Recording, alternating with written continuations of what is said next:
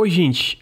Antes do podcast começar, eu tenho um pequeno recado que é o seguinte: o áudio do Bent, que é o nosso convidado, a partir da metade do podcast ele tava com um problema. Então vocês vão perceber que ele não fala mais nada a partir ali da metade do podcast. Um pouco quando a gente entra ali no Bob Esponja, é, na metade do assunto do Bob Esponja. Então, se vocês quiserem ouvir o podcast na íntegra, vão em Nautilus, youtube.com.br Nautilus TV, que lá tem todo o assunto, sem esse problema de áudio que teve com o Bent. Bom, agora bora pro periscópio número 11.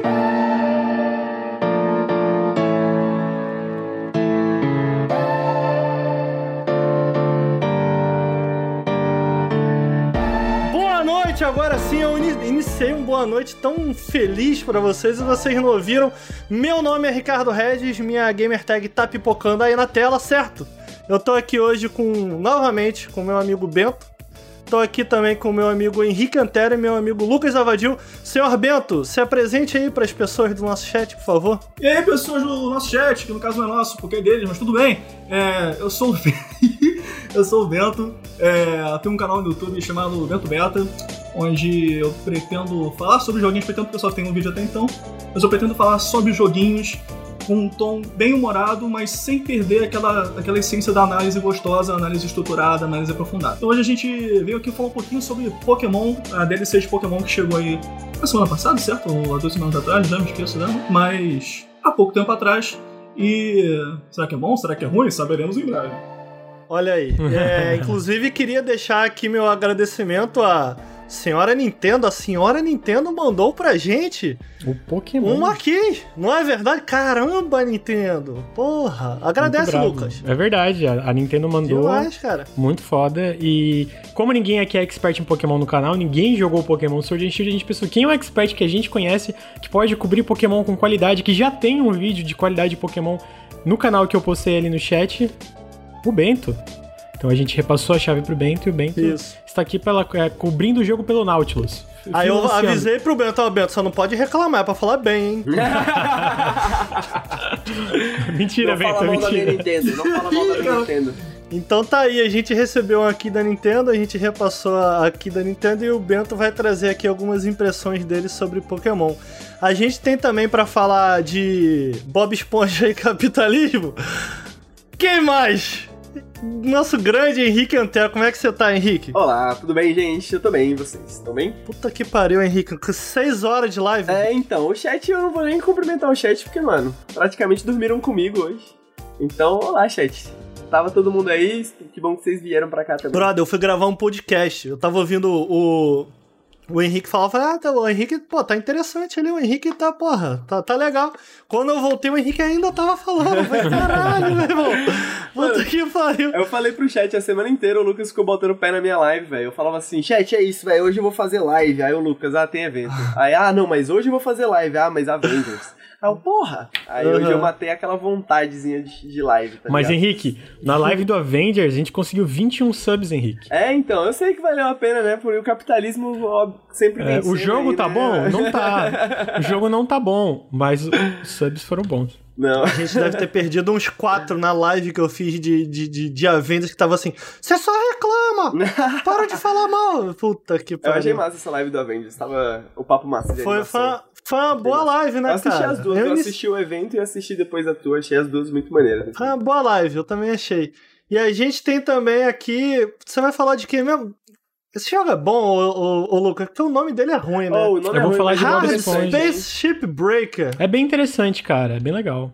Eu gostei. É. Assim, só que assim, eu, eu não. Dá essa semana em, vocês... em, em, em, cinco palavras, Lucas, o que, que é o jogo? Cinco, pô, cinco é pouco. Fala é, dez, então. Capitalismo, capitalismo explorando o trabalhador pra sucatear nave espacial e morrer e nascer de novo. Passei, mas é isso aí.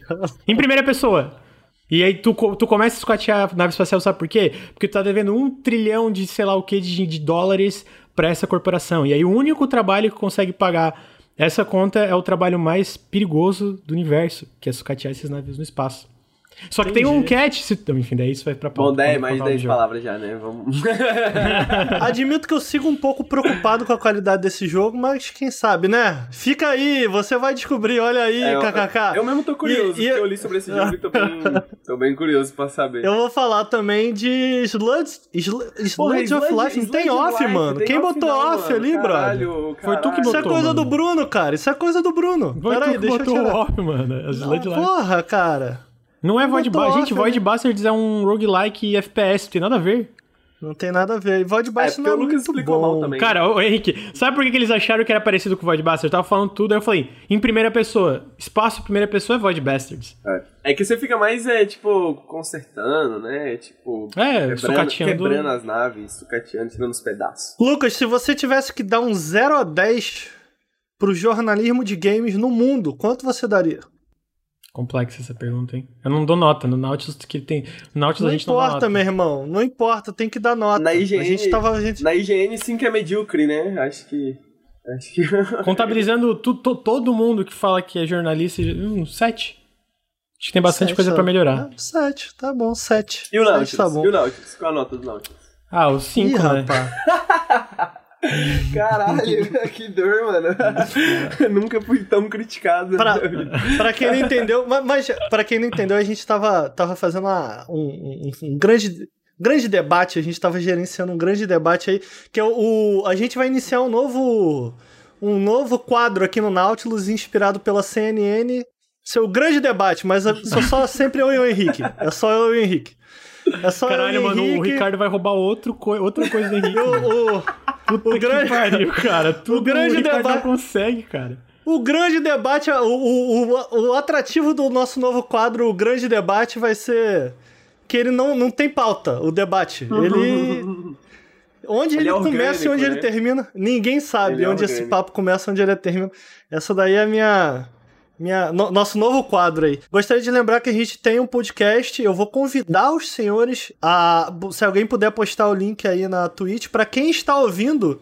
Para quem está ouvindo, olha só, esse podcast já em formato de podcast, não como videocast, saiba que esse podcast é gravado ao vivo, interagindo com as pessoas e com as nossas carinhas e, e tudo mais. Então a gente te convida, você que está ouvindo a versão podcast, fica aqui a info para quem está assistindo a gente ao vivo, que sim, o Periscope virou um podcast, olha aí. Caramba. Caramba. Esse vai ser o primeiro episódio publicado. Todo, toda semana um podcast do, do, do, do, Nautilus no feed. Vai acontecer toda semana. É Toda verdade. semana. Caralho, mano. Toda tudo semana. Ah, eu queria, eu queria falar o seguinte, mano, que tá todo mundo aqui vendo o mamilo do Lucas, se você tá escutando no podcast. Não tá, É não. É verdade, Você não tá não tá. vendo o mamilo do Lucas. Tá perdendo. Tá perdendo. Então a gente convida quem está nos assistindo ao vivo a conhecer o nosso feed de podcast. Essa semana vai sair um Nautilus Link que a gente gravou, que eu acho que foi especial, na verdade. Foi, um, foi uma boa gravação. Uma boa gravação. Lucas está prometendo aí pra terça-feira. Dia. Porque eu não sei que hora. Esse aqui eu não sei quando vai ser no, vídeo, no feed, então, terça-feira, pra deixar claro pra quem estiver estudando, é terça-feira do dia 2. Talvez esse periscópio saia depois do dia 2, então. Né, só pra deixar claro. É, então vai sair o Nautilus Link é, já na terça, certo? Você, vocês provavelmente, quem não quer assistir. Quem, tem, tem uma galera que assiste a gente no canal secundário do YouTube, é, no Nautilus TV. E esse programa, ele geralmente tá no Nautilus TV na segunda. Eu não sei se a versão de podcast sai antes e depois, vou chutar aqui depois, pelo menos a princípio depois. Então a melhor opção, se você não está assistindo ao vivo, é assistir no Nautilus TV. Eu convido vocês a conhecerem o Nautilus Até TV. porque tem a cara linda certo? do Lucas, pra vocês poderem ficar admirando. Exato. Então, recado dado. Nosso podcast vai sair na terça. Conheçam nossos podcasts, assi- nos assistam ao vivo, certo? Dito isso, eu queria começar a nossa conversa de hoje com o meu querido Bento. Bento, vou. Eu vou queria fazer repetir- mais um recado. Calma, tem mais um Ah, recado. fala aí, mano. Caralho, mano. Fala queria aí. Tava, tava agradecer- fluindo a conversa aqui, mano. Eu queria agradecer. Eu queria agradecer é, dois Hum, apoiadores. quem? Dois Ah, é apoiadores. verdade. É, É, verdade, pois tá é, certo. né, Ricardo Regis? Fala aí, mano. Então eu queria agradecer o Eduardo Toscano e o Esron, Esron Silva. É, é isso que eu queria agradecer. Eu queria agradecer pelo Valeu. apoio e por manter o, o projeto aí andando, projeto vivo. Exato. Obrigado, gente. Muito obrigado mesmo. Inclusive, mais uma coisa que a gente roubou aí do Overload e do jogabilidade que agradece a gente, pô, isso é uma boa ideia, vamos roubar. Como eu tava Então a gente hoje tá na, agradecendo aqui. na aula de jornalismo de games, né? no- sobre jornalismo de games, até pra copiar tem que ser bom, né? A gente tem que copiar. É verdade, direitinho, Você tem é que saber o verdade. que copiar e tal, né? Copiamos bem. Copiamos bem. E a autoestima da pessoa? Pra, pra porra, copiei mesmo, e aí? Copiei. Copiei, a gente- então a gente tá Copiamos. aqui, a gente agrada, agradece a dois subs. Então, dois subs não, dois apoiadores. Então façam como. Quem são mesmo, Lucas? Desculpa. É o Esron Silva e o Eduardo Toscano. Faça como o Ezron e o Eduardo Toscano e apoia o Nautilus, correto? Posso começar agora? Tem mais algum reca que quer falar alguma coisa? Mandar um beijo pra mãe? Alguma coisa ou não? Beijo, mãe. Eu vou te ignorar, Ricardo.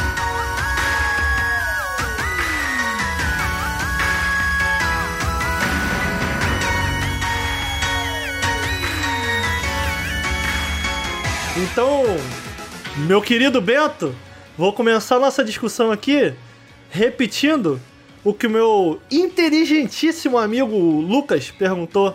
Afinal de contas, esse DLC aí é pro Pokémon Sword ou pro Shield? Olha aí. Será que é pros dois ao mesmo O tempo? Lucas fez essa pergunta, jornalista Mas de tem- games. Mas tem uma Crítico de diferença, games. ô seu cuzão. Caramba, Quer ver, quer ver como tem uma ca- diferença? Quando for me mandar a chave, o, o, o cara me apertou. Mas a sua, a sua cópia de Pokémon é do Sword ou do Shield? Porque a chave é diferente de acordo com a, com a, com a versão que tu tem. Seu babaca, Ricardo Regis. Se informe, seu mal informado. Cana, não, brincadeira. Eu não sei, Lucas. Acho que você errou nessa, Lucas. Sem maldade, mas tudo bem. Não errei, É, Ele, ele, mano. ele, ele tá igual o André. O André ele é um cara que ele, ele, ele fala Caralho, merda, mano, não é ele minha culpa dobra se vocês dois são burro. Henrique Ele- e Ricardo são burro e a culpa é minha. Você tá constrangendo a audiência e o convidado. Não, o, o Bento é fa- perfeito. falou besteira, o Bento tá- é perfeito.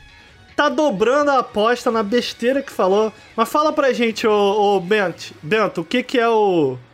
O que que é esse DLC aí de, de Pokémon?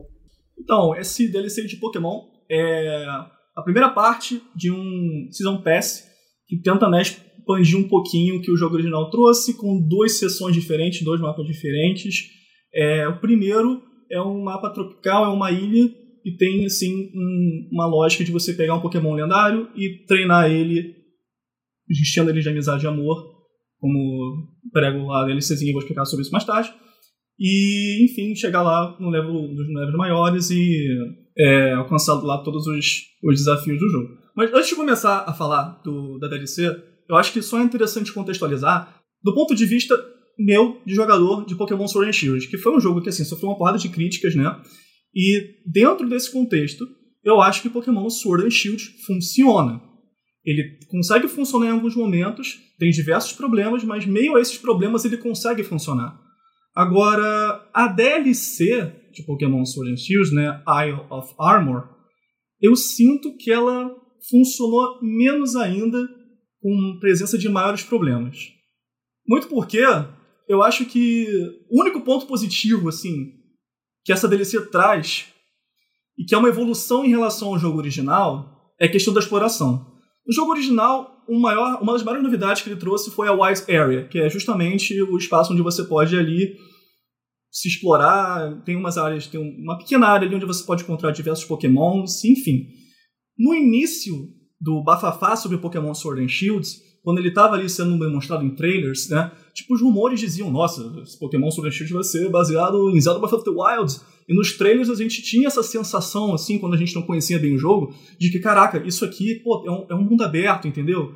A expectativa foi de mundo aberto, mas a realidade foi, tipo, de um mundo aberto terraplanista, porque a gente tem, a gente tem basicamente um plano retangular onde a gente tem uma pequena área com uma entrada, duas saídas e pouquíssima variação de level design. A DLC de Pokémon, ela resolve esse problema. A gente tem uma estrutura Certo. de ilha, como a gente tem um oceano, a gente tem caverna, a gente tem pântanos, a gente tem florestas, a gente tem diferentes rotas, diferentes caminhos. Então, explorar o mapa do jogo é um ponto positivo em relação ao jogo, ao jogo original, e a gente tem uma evolução nesse sentido. Até porque o jogo introduz um colecionável, que não é tão comum em jogos Pokémon, que é a presença do Diglett, que ele está espalhado em 150 Diglett pelo mapa, né? Muito parecido com as Korok Seeds, né? De, os Koroks de, de Legend of Zelda Breath of the Wild. Funciona no sentido de que, a partir do momento que você tem um colecionável dentro da exploração, você torna a exploração ainda mais interessante. Então, esse início do jogo, em que tudo ali é novo, esse mapa ainda há de ser explorado e tem coisas ali interessantes, funciona. Mas a partir do momento que DLC se estende, essa novidade vai diminuindo e a narrativa também diminui junto. A narrativa do jogo dessa DLC não funciona tanto, sabe? A gente tem, tipo, Pokémon sempre foi um jogo bobo. Não foi um jogo que teve uma pretensão de ter, nossa, uma narrativa super complexa. Mas eu acho que exagerou no sentido de, cara, de propósito de narrativa mesmo, sabe? Você começa é, o jogo, como eu tinha dito anteriormente, para você cumprir umas missões e com o objetivo de ter um Pokémon lendário, né? O tal do Kubfu. E esses objetivos, essas quests que você faz ao longo dessa DLC, são fetch quests totalmente, sabe, sem inspiração. É, vá até o ponto A, vá até o ponto B, sabe? Ou vá até o ponto D, pegue um item e volte.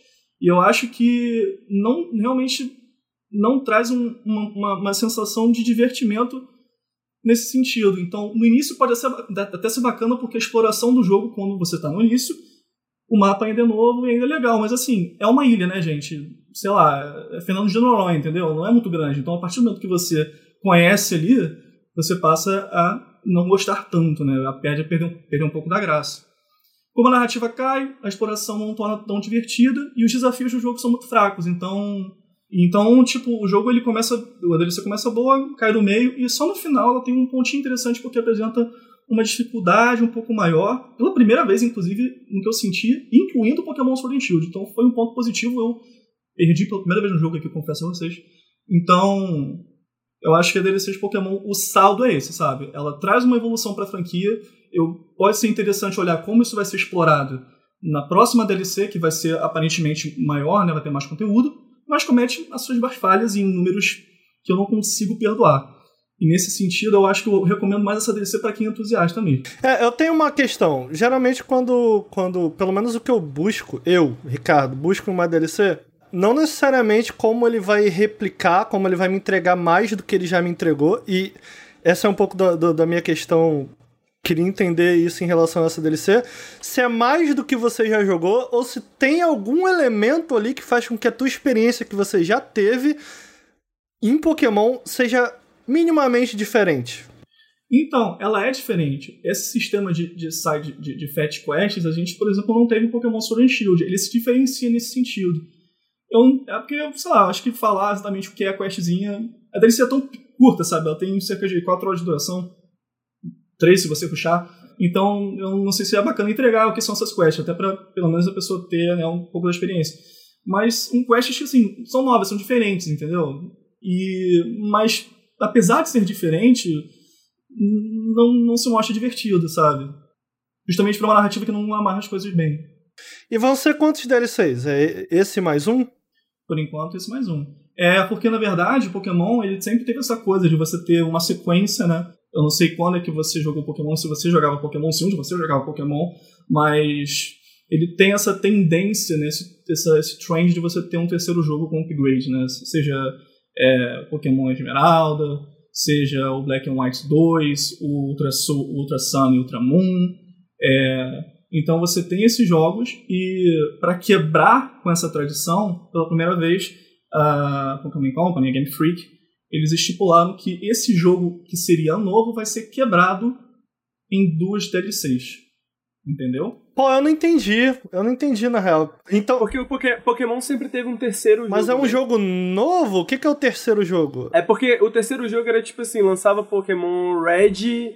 É, é, lançava Pokémon Red lançava Pokémon Blue.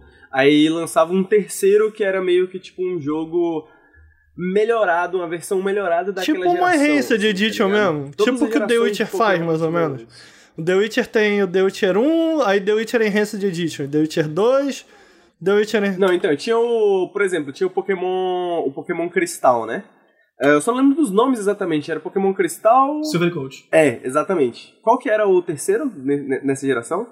É, Rubi, Safira Esmeralda. Tá, pode ser, Rubi, Safira Esmeralda. Lançou o Pokémon Rubi, lançou o Pokémon, Pokémon Safira. O Pokémon Esmeralda era uma versão um pouquinho melhorada das duas, que sempre lança, tipo, todas as gerações de Pokémon depois de um ano, um ano e pouquinho, lança essa terceira versão, tá ligado? Que é uma, uma versão um pouquinho diferente, com algumas melhorias, nada demais, mas sempre é um jogo separado. Geralmente Então, tem um tipo, pouco mais de conteúdo no pós- no pós-jogo, assim. É, exatamente. Pra uma galera, tipo, pra, com- pra galera que é fissurada e também pra galera que tá meio atrasada no jogo, assim. Tipo, oh, pô, não peguei Pokémon na época, agora é um bom momento de pegar. Só que agora, pelo que eu entendi, pela primeira vez, vai, isso vai ser um DLC, vai ser os DLCs, não vai ser o jogo em si. Sim, eu não sim. sabia disso. É, eles, revelaram- eles comentaram isso numa transmissão assim que revelaram os DLCs. Tá, então peraí. Essa, essas DLCs elas vão trazer algumas melhorias pro jogo base? Trouxeram, na verdade.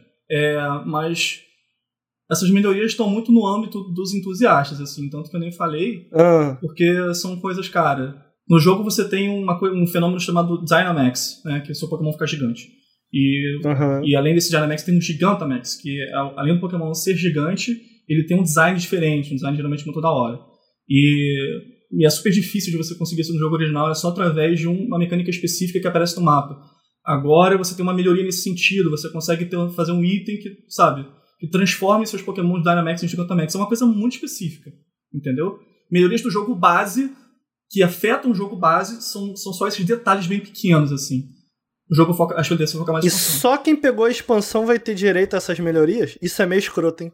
É, Porra, Nintendo. sim, sim. isso é meio. É, eu, eu ia. A, a minha questão, minha outra questão era meio que em relação a isso, do tipo. Quão necessário era esse- DLC no sentido de melhorias que ele traz, né? E se, se dá pra sentir nesse DLC que, pô, cara, beleza, isso daqui. Isso daqui com certeza foi todo um conteúdo que foi desenvolvido depois que o jogo foi lançado. Isso não é um conteúdo cortado nem nada do tipo. É, é realmente um conteúdo extra que só poderia ser criado como DLC. É isso? Você sente que é isso ou não? Hum, é que eu sinto. Entendeu a pergunta? Eu acho que eu entendi. Acho que eu entendi. Mas vamos lá. A DLC, ela é. Assim, é claramente. Você vê que é, um, que é uma coisa pós-jogo, mas tem um elemento. Um elemento que causa estranhamento nesse sentido, que envolve justamente o Pokémon lendário, né? Que é o tal do Kupufu.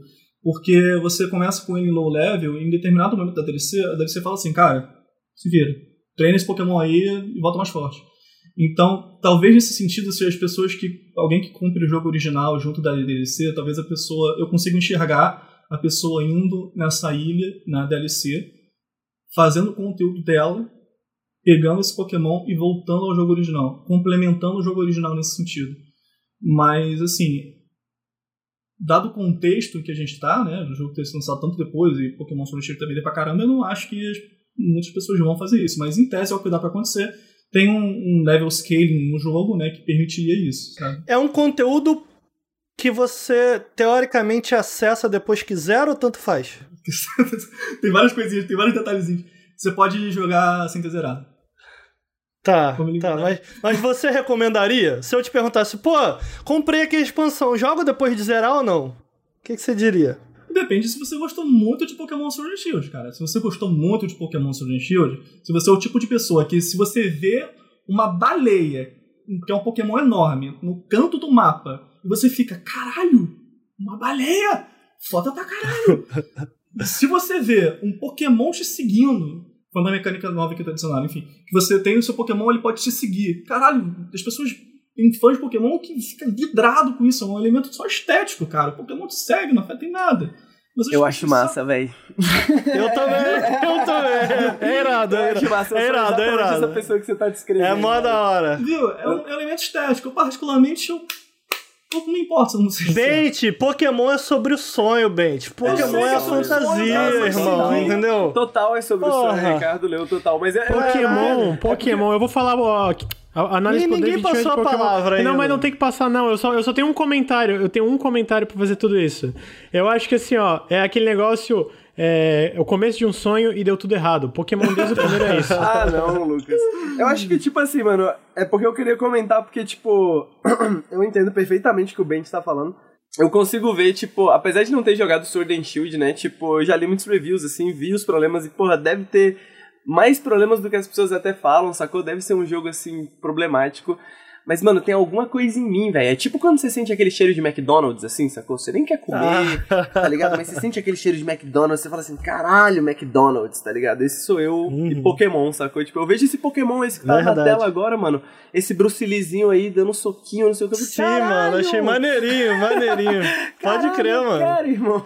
Pode crer. tá ligado? Eu quero muito. Só pra dar esse lado que, tipo, mano, o que o Bento falou é, tipo, realmente, pra mim parece ser um bagulho foda. Eu queria jogar. Nunca joguei, talvez eu, eu, eu, eu me Mas você sacou? Tipo, eu fico, eu fico meio dividido, trazendo pra minha realidade aqui do que eu gosto do que eu não gosto em relação a DLC. Eu fico assim, porra, cara. Hearts of Stone, puta DLC no The Witcher. Blood and Wine, pô, é maneiro, cara, mas é mais The Witcher. É mais The Witcher. Já Hearts of Stone, ele tem essa. Mano, é, é simplesmente a melhor a quest com a melhor história do jogo. Sacou? Você pode pegar o conteúdo inteiro, então eu falo, porra, porra, Ricardo, vou ou não vou nessa, nessa DLC? Meu irmão, claro que você vai. É a melhor quest do jogo, porra, entendeu? Agora no, no Blood and Wine, pô, vou ou não vou? Cara, é maneiro. Tu gosta de The Witcher 3? Pô, gosto. Cara, é mais The Witcher 3. É maneiro. Vai lá. É o que vai me parece o DLC de Pokémon, assim, bem, bem nessa pegada. Essencial, essencial não é, mas acho é. que se você tá na pira se amarrou no jogo, vai. Achou ok, não É vai. isso mesmo, Bento? Eu acho que é isso mesmo. Eu acho que é isso mesmo. O que o, que o Rick falou é interessante, né? Porque realmente o Pokémon tem essa magiazinha, né? No sentido de, de que, se você parar pra pensar, Pokémon são colecionáveis, né? Assim, tem um fator colecionável.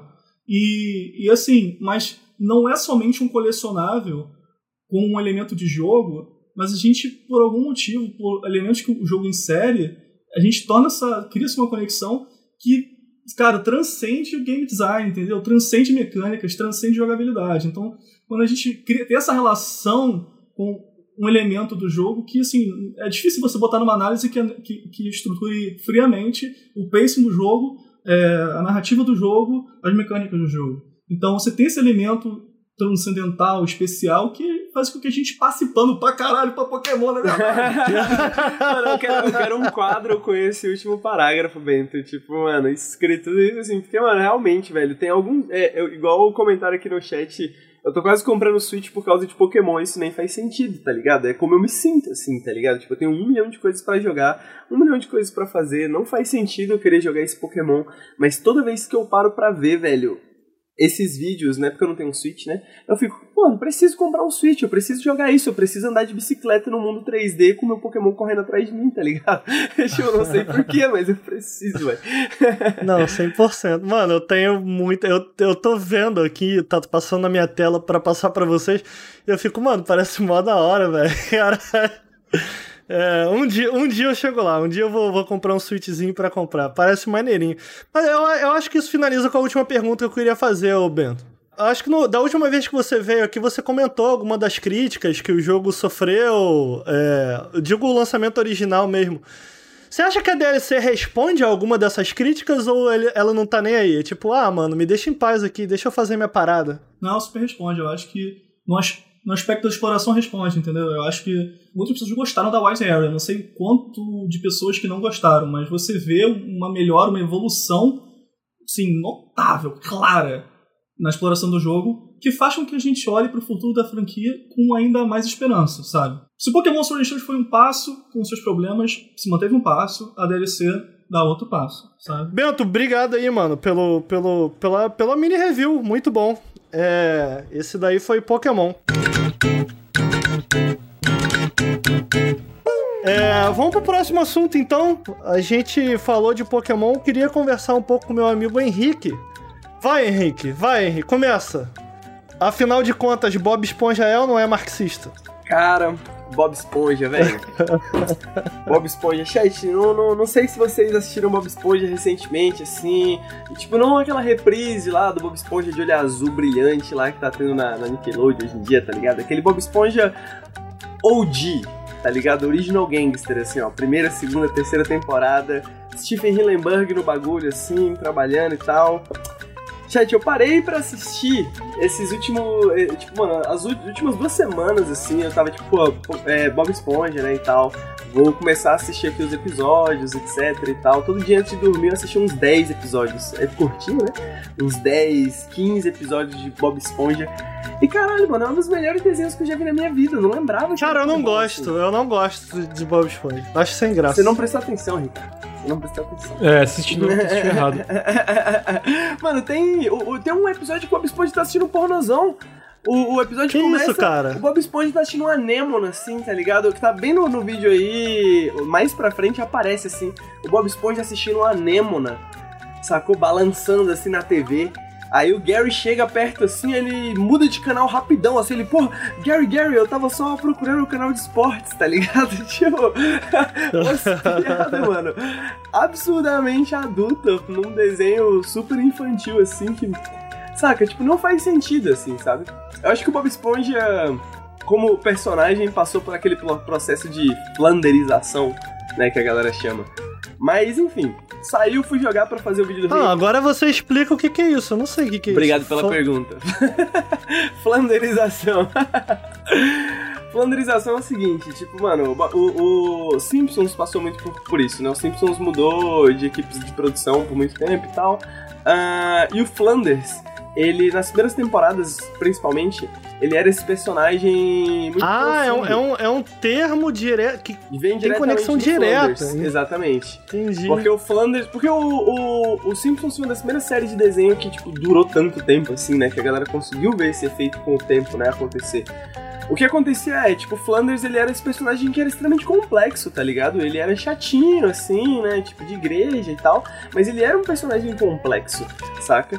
E com o passar do tempo, com as outras equipes de produção que foram entrando, que gostavam de Simpsons, etc e tal, a flanderização é quando o Flanders ele é resumido, ele é reduzido para aquelas características mais óbvias dele.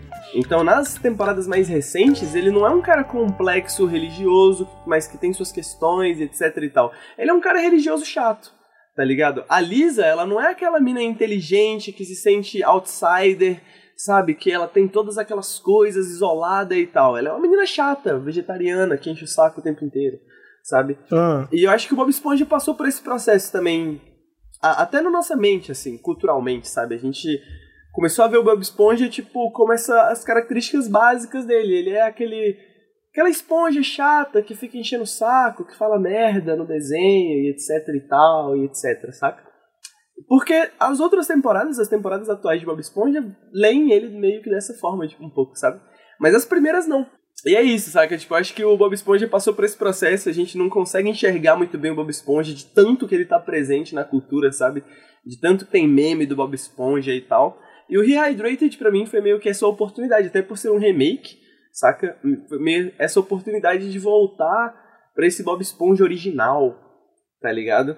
Essa cena que tá passando na TV, né? Ele fala com o Patrick, a, a, a professora dele lá tá presa, né? E ele tá na prisão tentando tirá-la da prisão.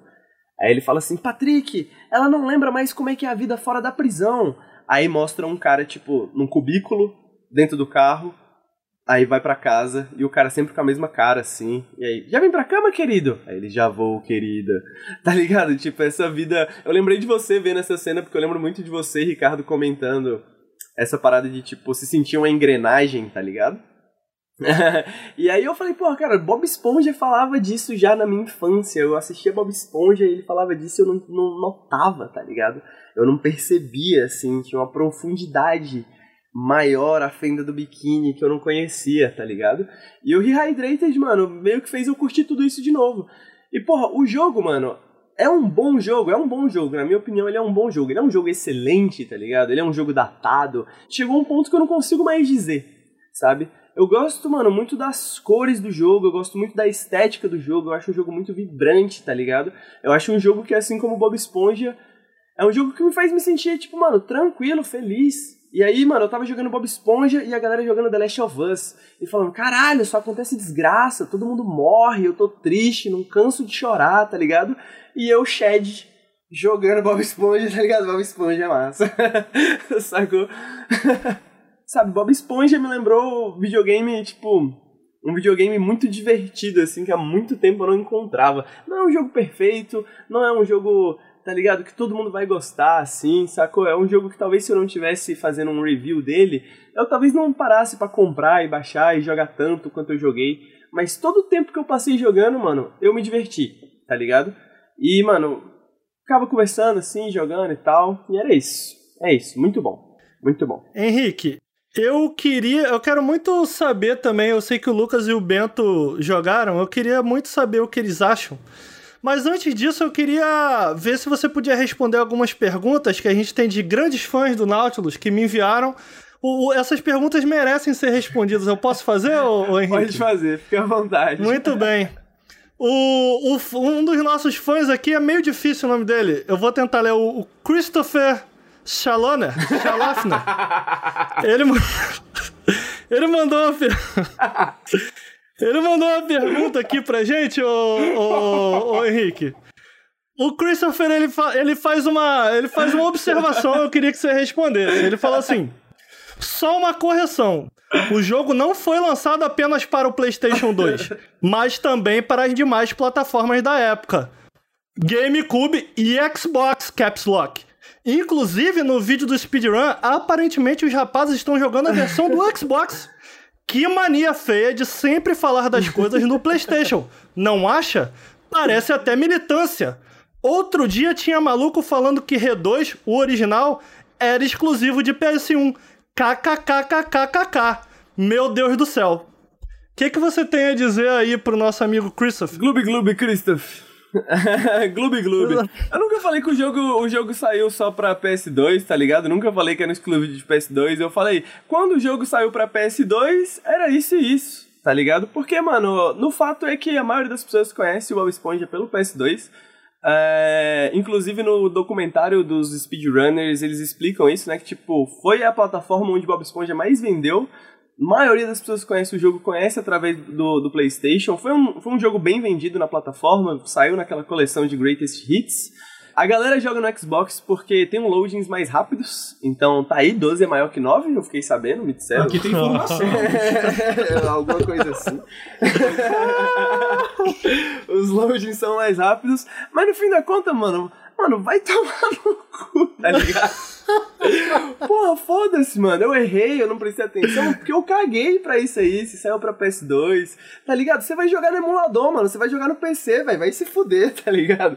Tomar no cu, meu irmão. Militância! militância! Militância! Eu queria, eu queria ler outro comentário aqui, queria seu, seu ponto de vista, Henrique. Esse aqui até foge um pouco do assunto, mas eu acho que é um assunto pertinente e ainda um pouco dentro do tema.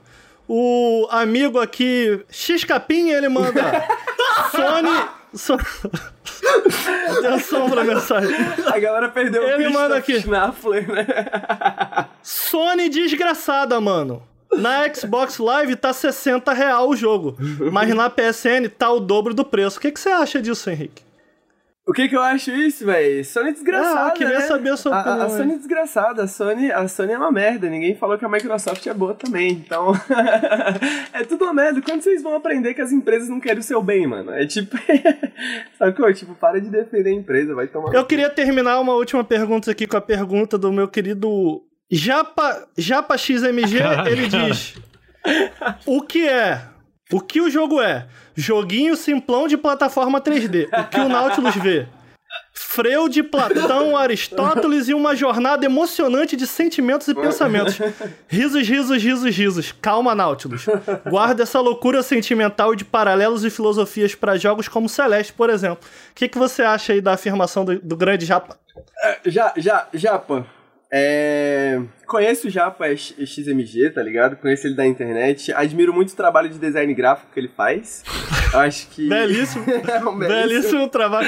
Eu, se, se minha filha, se meu filho e minha filha tiver um aniversário, eu contrato Japa. Com certeza, irmão, com certeza. Tá ligado quando você precisa fazer aquela arte pro seu site novo? Tá ligado? Japa XMG é a primeira pessoa que vem na minha cabeça. Mas eu queria falar pro Japa ler mais, mano. Japa, tem que ler mais. Tem que ler mais. Não é, é- essa historinha de ah, um joguinho de simplão, não sei o que, mano. Isso é coisa de, de- Eu ouvi isso na live em algum momento, esqueci de comentar e tal. Mas isso é, é- é coisa de gente estúpida, gente. É coisa de gente estúpida. Porra, eu assisti um vídeo de 20 minutos ontem sobre forca, irmão. Forca. O cara fez uma análise de 20 minutos sobre o jogo da forca que se joga lá na escola, tá ligado? Tipo, no quadro. Mano, as coisas elas existem, elas têm significado, mano. O mundo, o mundo é um lugar incrível e profundo e tudo, tudo tem alguma coisa para ser dita sobre, tá ligado? Se você não quer ver, mano, é porque você tá contentão, assim, com o mundo, sacou? Simples, chato, simplão. Um mundo simplão. Tá tu, ligado? tu assiste, um, tu assiste um review de Bob Esponja e tu, faz, tu sai, porra, tá aí, né, mano? Ele falou umas paradas interessantes. Aí tu pensa, tá ligado? Caralho, meu irmão, vocês nem veriam um review de, de Bob Esponja se não fosse por isso, tá ligado? Exato. É Bob Esponja, brother, sacou? E aí, e aí eu, eu, vi, eu vi muita gente falando assim. Fiquei decepcionado com esse review. Gente, adivinha, não é um review! Não tá escrito que. Quando é review, tá escrito. No começo, análise. no começo do vídeo eu falo, mano, mais importante do que fazer uma análise pra mim era tentar entender por quê, tá ligado? Por que estão trazendo essa porra desse jogo de volta? Por que estão falando de Bob Esponja Sim, ainda mano. hoje? Oh, eu adorei o vídeo, mano. Eu adorei o vídeo. É, Eu, eu, eu adorei o vídeo, eu adorei, genuinamente. editar, né? Agora, puta que pariu, mano. Tu pegava os negócios de observação do Henrique e eu- aí ele terminou. De repente ele, não, mano, não, não, eu botei uma observação lá no final. Eu falei, pô, Henrique, eu não tô vendo. Não, tá ali, ó. Cara, eu abro a observação, é tipo. Muito texto. Não, Lucas, eu queria que tu botasse umas imagens Bob Esponja efêmera e aparecendo como se fosse aquela coisa meio sentimental. E eu, ah, puta que E pariu. ficou perfeito, mano. O Lucas conseguiu representar exatamente o que eu tava imaginando. Ah, não, mas o vídeo ficou legal. Mas eu tenho que confessar que eu me senti um pouco estúpido, porque eu, eu, eu, eu, eu veria só o joguinho de pular mesmo. O Henrique me chamou de estúpido. Tá. Desculpa, Henrique. Eu Não, olha só. Eu não, sou, eu não sou tão inteligente assim, não. Eu gosto de pular no jogo. É porque eu sinto que esse, cara, a- o, o, o que o Henrique fez ali foi trazer uma ótica, né, cara? Cara, é uma ótica mó interessante. A pergunta que ele faz é interessante. Só que eu entendo também o fato das pessoas quererem buscar a ótica de tipo, cara, como isso funciona com- mecanicamente e tal. Só que, cara, tem de sobra na internet, sabe? Concordo, exato. eu concordo, ia entrar eu nisso, concordo. tipo assim, só queria falar pro Lucas, tipo, mano, é, a minha, a minha questão não é sobre fazer sobre isso. Eu poderia fazer um texto analisando Bob Esponja, tá ligado? Eu só não tava afim, assim, sabe? Não, mas É, ficou no animal o não, vídeo. No, no sentido de que, tipo, eu acho que é uma abordagem válida. Eu acho que o que eu fico puto, assim, Ah, pra caralho. falar, pô, essa é a única abordagem válida, tá ligado? Concordo. É. concordo. É, uma é, coisa que eu comentei com, com a galera do, do Telegram e- esses dias, né, mano? Antes de, faz, eh, antes de fazer um canal de videogame, a minha ideia era, mano, se o canal de videogame der errado, eu vou ter um canal de desenho, tá ligado? Porque eu sou fascinado por desenho, eu sou fissurado por desenho animado, assim. Principalmente ocidentais, assim, infantis e tal. E, mano, Bob Esponja foi meio que a minha chance de explorar isso, tá ligado? Porra, quando que eu vou ter a chance de falar sobre Bob Esponja de novo, tá ligado? É, é agora, meu irmão, é agora, só bora, tá ligado? Uhum. E Lucas, por que que você gostou desse jogo? O que que você acha que tem? O que que te, que que te atrai nele? E aí vem a pergunta que eu preciso repassar, é por que que esse jogo não é cel shade? Por que que esse jogo não é cel shaded? Ele é o. Ah, bom, ele não tem o contorno, né? Não tem cel shade. É, não tem o contorno. É, ele, ele, ele é colorido, ele é- não, é- não é cel shaded. Cara, então, assim, eu acho que o. Ó, eu gostei. Eu, eu já. Eu, an- quando antes do jogo chegar, eu já tava falando, mano, vai sair um jogo do Bob Esponja. Eu joguei esse jogo no PS2, eu gostava pra caralho. A gente tem que cobrir esse jogo, eu enchi o saco. E, só que eu não lembrava de muita coisa dele, né? Porque realmente faz tempo que eu, eu joguei. E aí eu, quando eu entrei na conta do Henrique pra jogar e gravar footage pra fazer o vídeo, eu gostei tanto que eu comprei o jogo. Eu fui lá e Ah, comprei Steam. sério? Eu comprei. eu fui lá Ele tá comprei. baratinho, né, Tá. cara? Mas o lance é assim, cara, ele. Eu, eu, eu não necessariamente concordo na parte que o Henrique fala que ele é um dos melhores jogos de plataforma ali quando ele fala do, do PS2. Mas eu acho ele um jogo muito divertido que, cara, é muito bom nos limites que ele foi feito na época e até hoje, sabe? O que, que eu gosto dele, que é uma coisa que eu sinto falta em jogos de plataforma hoje. Cara, até, ó, usando, por exemplo, a Hatch Time como exemplo. Então, A Hatch Time eu acho um jogo incrível, sensacional, tá? Eu acho, tipo, um puta jogo de plataforma e daí eu realmente botaria ele Esse é um dos seus gêneros favoritos, né? é, eu adoro Lucas? jogo de plataforma 2D e 3D, eu- me joga pra mim que eu jogo. É, enfim, é, é o meu ponto fraco, assim. E o lance, por exemplo, o, o lance desse jogo é que todas as fases de- desse, desse Bob Esponja, que é uma coisa que era comum na época, são esses meio que hubs abertos, assim, são É tipo um playground, né? É tipo uma caixa Um de areia, playground. assim. E, cara, isso eu gosto demais e eu acho, cara, o que, que ele faz, assim, que tu, tu gosta de explorar esses playgrounds é que ele acerta nos controles, tá ligado? Tipo, com todos os personagens, eu concordo quando o Ben te fala que a mais legal é a Sandy, porque a Sandy tem a cordinha e é- o movimento aéreo dela é o melhor. Mas eu gosto que ele tem essas coisas, tipo, tu explora esses lugares, esses lugares variados dentro do, do mundo de Bob Esponja ali, né? E, cara, são níveis divertidos de explorar, eles variam a, os desafios de como tu pegar essas espátulas douradas, que são, tipo, meio que o, o principal, né? Tu tem que ter espátula para liberar os próximos níveis. E eu, eu gosto do level design do jogo. Eu acho que ele, ele sabe ser tanto expansivo no sentido de te permitir é, chegar na solução de um puzzle. Chegar numa espátula, ou numa meia, ou nas coisas colecionáveis de formas diferentes. Eu tenho certeza que eu peguei essas espátulas de uma forma diferente do Bent, que pegou de uma forma diferente do Henrique.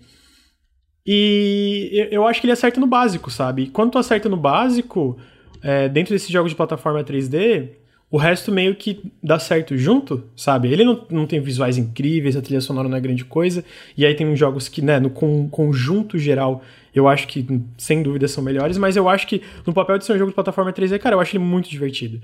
E eu acho que comentaram no, no chat, pô, ele é chato. E eu acho que tem um sentimento de jogos de plataforma mais antigos, que são um pouco chatos, que são um pouco simplistas, de, cara, o teu objetivo não tem uma grande... É, uma set piece pra tu ir lá e pegar aquela espátula. Cara, tu vai lá e pular e tu vai pegar. Eu entendo que não gosta disso às vezes, eu adoro. Eu adoro, entendeu? Então, tipo, e especialmente hoje em dia que não existe mais isso. O A in Time, que eu tava citando como exemplo, eu gosto muito porque ele, ele faz coisas diferentes com o gênero. Ele meio cada mundo dele, cada capítulo dele é uma set piece diferente. É, então é cada, cada capítulo é uma set piece diferente. Então tu pega o primeiro mundo, que é o Mafia Town, a cidade da máfia, no a Time, um deles é de noite e é meio que stealth. Hum, stealth não, desculpa, tá chovendo e tu tem que ir atrás de um cara. Outro é o um mundo inteiro com lava. Outro é realmente aberto e mais nos moldes clássicos de, de um Collectathon. Outro, entendeu? Outra uma coisa. E aí tem um outro mundo do A Hat in Time que daí realmente é stealth, que é meio como se estivesse no set de filme. E aí tu tem que stealth que eles estão gravando, sabe? E tu não pode ser visto por câmeras e por inimigos. E outro, tu tá meio que numa set piece, tá correndo num trem, o trem tá explodindo, tu tem que correr. E ele brinca com esse negócio de plataforma, com a essência desse negócio de Collectathon, e eu acho isso incrível. Ao mesmo tempo, eu gosto do modelo clássico. Eu gosto dessa parada clássica de, cara, pula, pega e, e faz a tua forma. Entendeu? E vai, vai do jeito que você quer, vai no tempo que você quer, né? Eu achei. Então, mas é porque eu não tenho aqui a, a quilometragem no jogo que não nossos amigos. Eu não terminei, eu só joguei o jogo até a metade.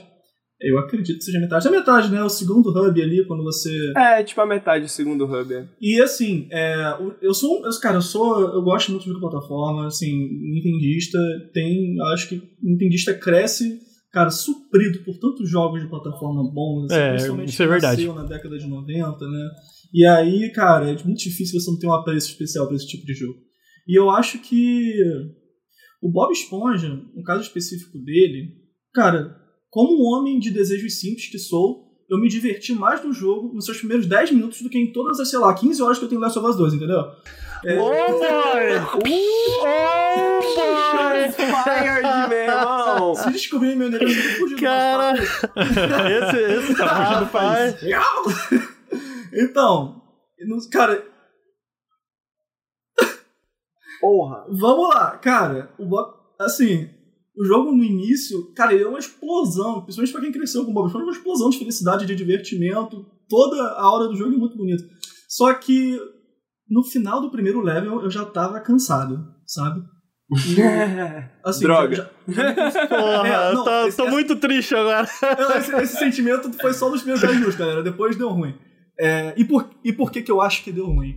Eu acho que deu ruim porque, assim, Comparando com os outros levels que eu joguei, que são três, é, são levels um pouquinho grandinhos, é umas 5 horas de jogo, 4 horas de jogo, basicamente. O primeiro level, cara, ele, ele tem uma estrutura que eu achei muito linear, mas, assim, é uma linearidade que cansa, sabe? Não é totalmente reto, você tem um, ali você tem uma entrada, vem um morrinho aqui, tem um segmento. Esse segmento te leva para uma caverna. Aí você sai desse outro segmento, você sobe para uma área que tem, sabe, dois andares de, de, de, de morro assim, você vai entrando ali. Eu acho que assim, é, quando você não faz o contraponto com o segundo level, que ele não é tão linear em sua extensão, mas ele é interessante porque ele tem uma verticalidade e você explora o level junto da Sandy, né, que é uma personagem que tem ali um, um, uma parada que você tem um float, né, que você fica planando.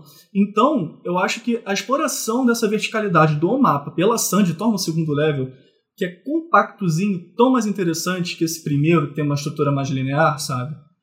Em termos de level design, eu acho que é isso que, que me fez não gostar tanto, achar o jogo chato no início, ter uma, pô, levantada, caralho, esse segundo level é muito foda aqui, pô, a movimentação do Sanji é incrível, É, e no terceiro level, que é o, tem um lado atrás, né, você tem ali uma mistura dos dois. E tem segmentos que fica, você fica né, explorando de forma cíclica entre eles, né? Explora aqui, explora aqui, aí depois termina, né?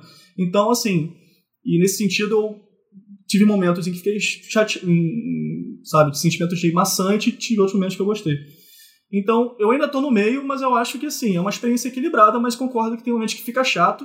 E especialmente quando tenho que fazer coisas com o Patrick. Eu acho que a jogabilidade envolvendo o Patrick não é tão divertida quanto os outros dois personagens. O, o Patrick, o Patrick ele é um dos, meus, um dos meus favoritos, porque eu adoro a, a, a, barrigada que ele dá, tá ligado? Aí eu fico andando só dando barrigada pra frente, assim, saca? Eu adoro essa parte do, da mecânica do Patrick. Mas, mano, eu tava. Foi uma pergunta que eu fiquei me fazendo, assim, durante várias vezes enquanto eu jogava. Tipo, será que eu estaria me divertindo? Será que eu estaria curtindo do jogo se eu não tivesse sendo obrigado a jogar? Tá ligado? Porque o que que aconteceu? A gente já tinha combinado, né, no clube dos jogos dos apoiadores da gente falar sobre o Battle for Bikini Bottom, o original. É, eu comecei a jogar o original, uh, joguei metade do original, depois saiu o remake. Aí eu comecei a jogar o remake, joguei também umas 3 horas, 4 horas. Daí saiu um update, porque ainda era versão de imprensa, né? Que apagou o meu save, tá ligado? Aí eu tive que rejogar tudo de novo, sacou?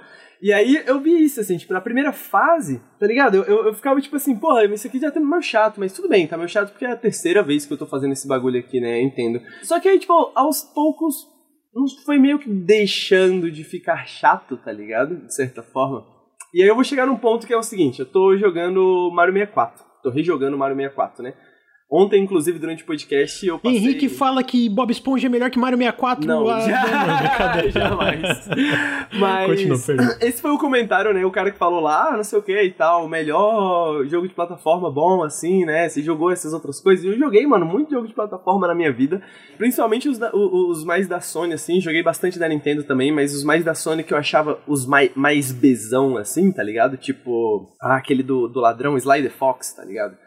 Tipo, Sly the Fox, Sly, mano, eu acho. É Sly Cooper? É, Sly Cooper, Sly Cooper, exato. É o jogo, o, o Sly de Cooper. O...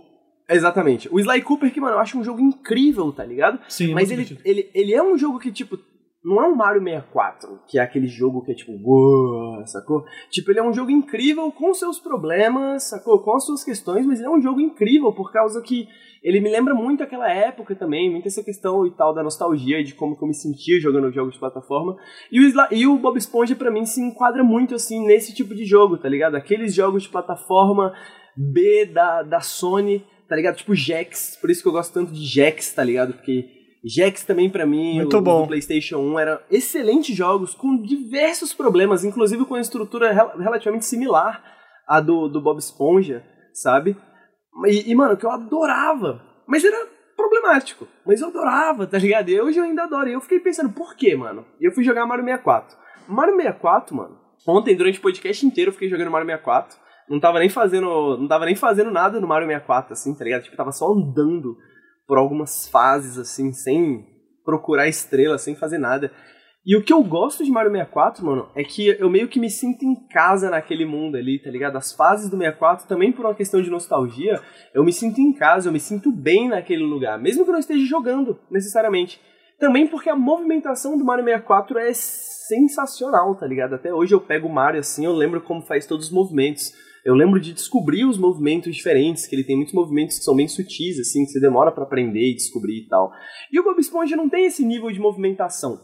Mas eu sinto que ele tem um nível de, de. Quando eu falo, tipo, representação visual, né? Tipo, gráficos, assim, de maneira geral, mas de design, de estilo, sabe? Visual. E uma questão de level design que cria para mim essas fases que são divertidas de se estar lá tá ligado? Pra mim, tipo, não é, é, é, é, Tipo, a movimentação, ela não é no mesmo nível de vários jogos de plataforma melhores, saca? Mas em questão de mundo, em questão de, de, de, simplesmente ser prazeroso você andar naquele ambiente, sacou? Tipo, Bob Esponja pra mim fazia tempo que eu não jogava um jogo que eu sentia isso nesse nível, assim, saca? E isso vai também pelo que o Lucas falou, aquela questão de de como ele é estruturado, você meio que poder fazer do jeito que você quer, né? Gastar o tempo que você quer em cada fase, tal, tal, tal, tá ligado?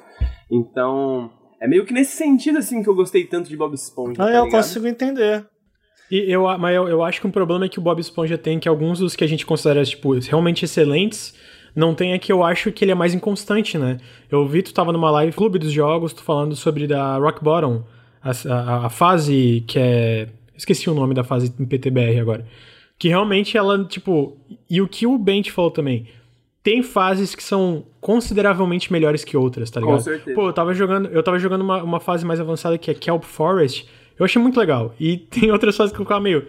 É, controle na mão, é, assim, ah, podia acabar já, né? Então, tipo, eu consigo entender também o sentimento do Bent de, cara, essa primeira fase foi meio mais ou menos, mas aí eu fui nessa aqui que foi legal, que eu- foi um sentimento parecido que eu tive com algumas fases do jogo. Dito isso, é que eu falei, cara, plataforma é um ponto fraco. E não, Eu, quero, eu tenho duas questões que eu queria, queria ouvir o que vocês acham, cara. Primeiro, em relação, acho que o, que o Henrique falou um pouco disso, mas eu queria a opinião do, também do Lucas, e não sei se o Henrique quer reforçar, mas eu li algumas análises, das que eu li, pelo menos duas citam como ele é basicamente um jogo de PS2, mas eles falam isso de uma maneira tipo, ah, demérito, né? é um jogo É. de PS2. O que, que vocês acham isso? O que, que significa ser um jogo de PS2 e o que, que vocês Eu já acham tive disso? muita discussão. sobre- Lembra daquele podcast que a gente gravou, Ricardo, sobre Eu Crackdown lembro. 3? E, e eu fico assim, cara, é que é foda. Eu entendo que certas coisas talvez não sejam tão bem vistas hoje, especialmente porque eu falei, hoje eu, eu vejo muitos desenvolvedores e eu não acho isso ruim, tá? Eu não acho isso necessariamente. Eu não acho nem. Eu acho isso legal, na verdade, que isso até em jogos de plataforma 3D. Existe uma tentativa de encontrar um contexto maior para as atitudes, as ações que tu tá fazendo em um jogo. Então, tipo, mesmo tu pega mesmo Super Mario Odyssey, eu acho que existe, tipo, um contexto maior pra porque, por que que tu tá coletando as luas, entendeu? Dito isso, eu não, eu não acho que existe um problema em tu coletar só por coletar, desde que isso seja feito de uma forma orgânica no sentido mecânico, entendeu? Tipo, cara, tu vai coletar porque é gostoso. É, é porque o que eu entendo que a pessoa tá querendo dizer é. Esse, esse tipo de jogo, eu não sei se um dos dois, esse tipo de jogo ou esse level design, ele Tá envelheceu. datado, né? Tá É, datado. Só pra, só pra explicar pras pessoas do chat ali que estão perguntando o que que é ser um jogo de PS2.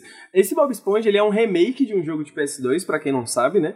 Ah, e não só isso, mas ele não é um remake, né, tipo... É, é quase um remaster, né, e não um remake, de certa forma. É outra engine, é tudo outra coisa diferente, mas ele não tem nenhuma diferença muito grande entre esse jogo e o original. Ele é basicamente um jogo um por um. Eles inclusive fizeram o jogo em escala, né, para ficar o mais parecido possível com o original. As diferenças que eu notei são basicamente nenhumas, assim, parecem as mesmas fases, as mesmas mecânicas. A física é um pouquinho diferente, eu gosto, eu gosto um pouquinho mais da movimentação do PS2 do que desse especificamente, mas não é nada notável, sabe? É basicamente o mesmo jogo com gráficos melhores, digamos, sabe? Então é isso que quando as pessoas falam, né, que é tipo, é um jogo de PS2, é um pouco por isso que elas estão falando. Né? Se isso é justo ou não é o que a gente está discutindo aqui. É, e, e aí meu ponto é, cara, eu, eu acho que é porque eu já vi, eu, e eu vi isso em muitas análises do Crackdown 3 também, né? Tipo, ah, isso é um jogo da geração passada. E eu acho que assim, se tu contextualiza o porquê que tu acha datado, usando um é um jogo de PS2, eu, eu acho que tudo bem, porque daí tu faz sentido tu usar esse exemplo. Mas o que eu vejo em muitas dessas críticas é tipo, é tipo um jogo de PS2 e morre ali. Eu fico, cara, o que, que tu quer dizer com isso? Sabe um jogo de PS2 também? Shadow of the Colossus. O remake dele, Tá, super bem mas avaliado. vamos passar dessa fase. O que, o que, que você acha que pra você significa esse PS2 e por que isso pra você não é uma crítica? Sacou? Por, por que que ser um jogo... Ah, é lá... Realmente, cabe isso também. Você concorda que um jogo de PS2... Ah, acho que sim, né? Não tem como eu discordar. concordo, não tem, é um remake.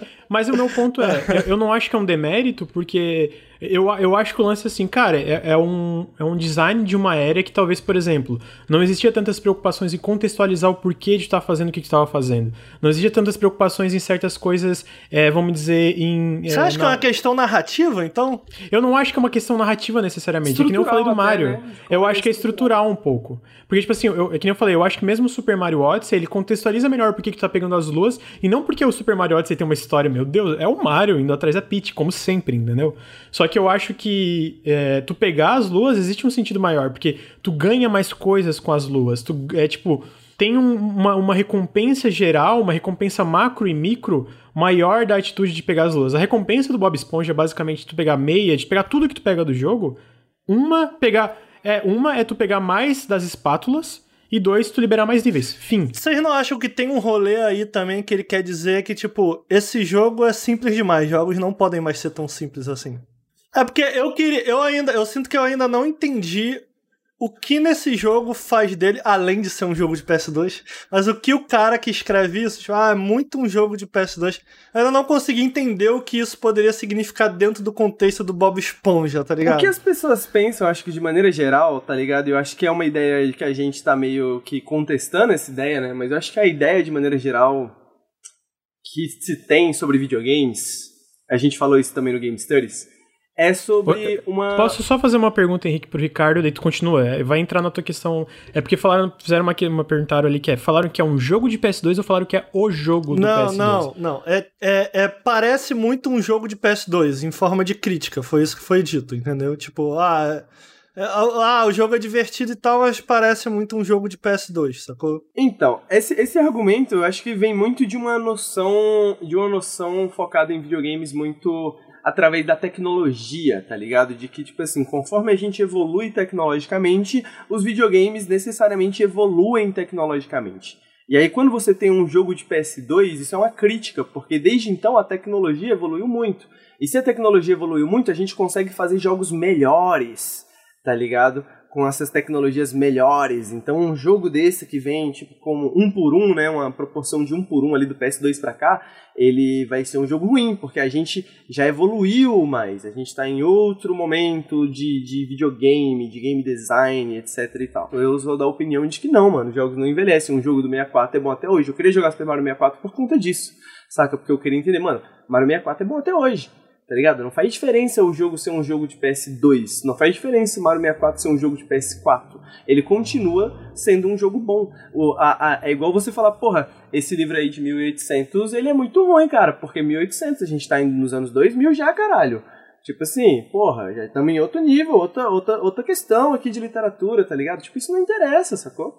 Tipo, ele tem as suas questões da época, sacou? Ele é, é, necessariamente a gente vai ter que lidar com as limitações, tanto tecnológicas da época, mas às vezes as, as, limitações culturais, sacou? Mas se existia alguma coisa que era divertida sobre o jogo na época, essa coisa não desapareceu. É você que tá esperando talvez alguma coisa diferente disso.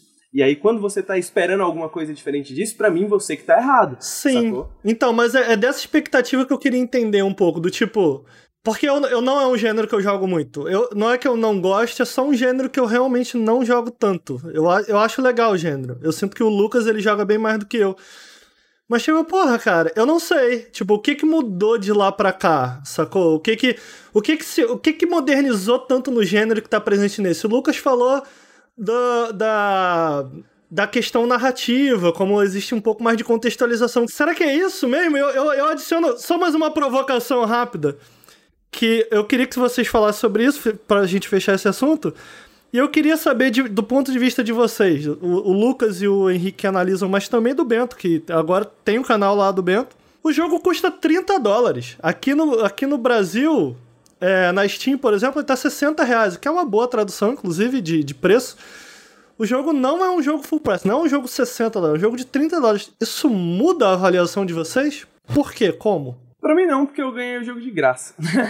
Mas a última coisa que eu queria comentar sobre o assunto que a gente tava falando é basicamente que, tipo assim, um, o, o, os videogames, eu não acho que os videogames evoluem, tá ligado? De uma maneira linear. E o que você perguntou, né? Se existia uma evolução no gênero de plataforma, eu acho que pode até existir, mas mesmo. Mas o, o próprio ponto é que o level design, a estrutura do jogo como um todo, ela só é como ela é porque ela lidava com as limitações da época, tá ligado? Então, se esse jogo fosse feito hoje, ele, a, a, as fases seriam completamente diferentes, porque teria-se outras tecnologias para se pensar, tá ligado? Então, acho que é nesse sentido, principalmente, assim, mais estrutural, assim, de um jeito que, tipo, a gente não consegue muito enxergar como que poderia ser diferente. Mas, Mas você concorda que tem algo aí? Porque sai um Crash e o Crash foi um jogo super celebrado, é uma plataforma de PS1. Então, é porque o, o, o, o próximo Crash provavelmente vai ter algumas dessas inovações, né? É, tanto em level design quanto em mecânicas, assim, sacou? Porque não vai ser um remake. É, mas o lance do Crash eu acho interessante vocês tocar nesse assunto, porque assim, o Crash teve o, a, a trilogia original. E aí eles foram pra evolução. Vamos, vamos, vamos citar como evolução, né? Que eu acho que é uma coisa muito.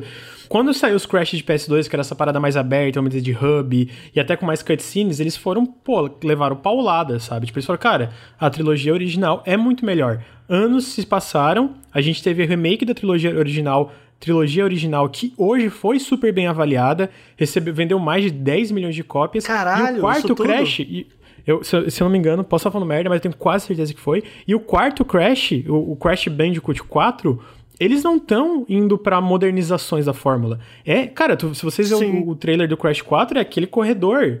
E, e aí, quando tu vê uma entrevista com o desenvolvedor, ele fala, cara, jogos de plataforma fizeram isso, foram pra essa direção, mas o que, que eu acho que o Crash fazia bem, que hoje a galera senti- sentiu falta a ponto do, fazer, do, do jogo fazer sucesso, é que ele era muito conciso, ele era muito muita ação, muita coisa acontecendo ali, entendeu? Que às vezes esses jogos mais abertos de plataforma, que também são bons, sei lá, Super Mario Odyssey, Banjo, a Hatch in Time, ou, ou vários outros jo- jogos de plataforma que saíram desde então, não tinham o que Crash tinha. E aí o meu ponto é. E, e assim, cara, eu, eu não tô nem falando que. Cara, o Bob Esponja é um jogo com problemas. Ele, eu, eu, eu acho ele um jogo legal, ponto.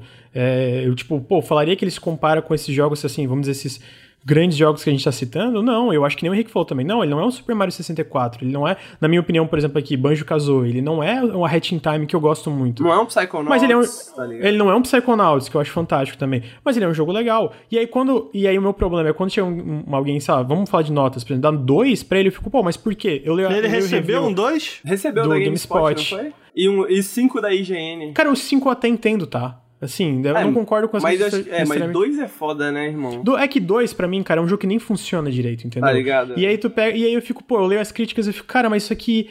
Isso aqui pra mim não tá bem. E aí, né, e aí pode ser de review pra review, não tá bem embasado pra tu chegar nessa nota, entendeu? E aí eu tenho. Por que que. E aí, obviamente, tem uma diferença também de valores de produção. Eu acho que isso faz diferença. Faz. Crash é um jogo A com uma apresentação muito comentando sobre melhor. isso. O Crash é um jogo com uma apresentação muito melhor, ele talvez seja menos bugado, que eu li que as versões de consoles do Bob Esponja são bugadas.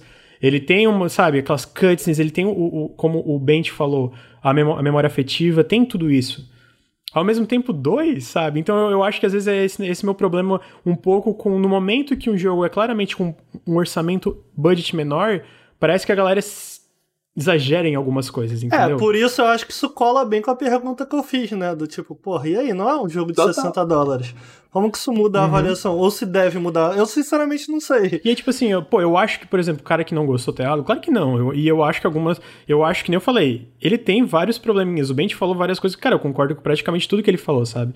Só que assim, eu adorei jogar e eu meio que pontuei porque que eu gostei. E eu pontuei, eu sempre pontuo em todo podcast que a gente entra nesse assunto. Mano, datado não quer dizer nada. O que que tu quer dizer quando tu fala É. datado? E eu não tô dizendo tu, tá? Eu não tô dizendo tu, né? A gente tá se aprofundando, né? Eu tô entrando nesse assunto menos necessariamente pra falar sobre Bob Esponja, mas mais pra tratar de um assunto que eu sinto que muitas vezes surgem, muitas vezes surgem.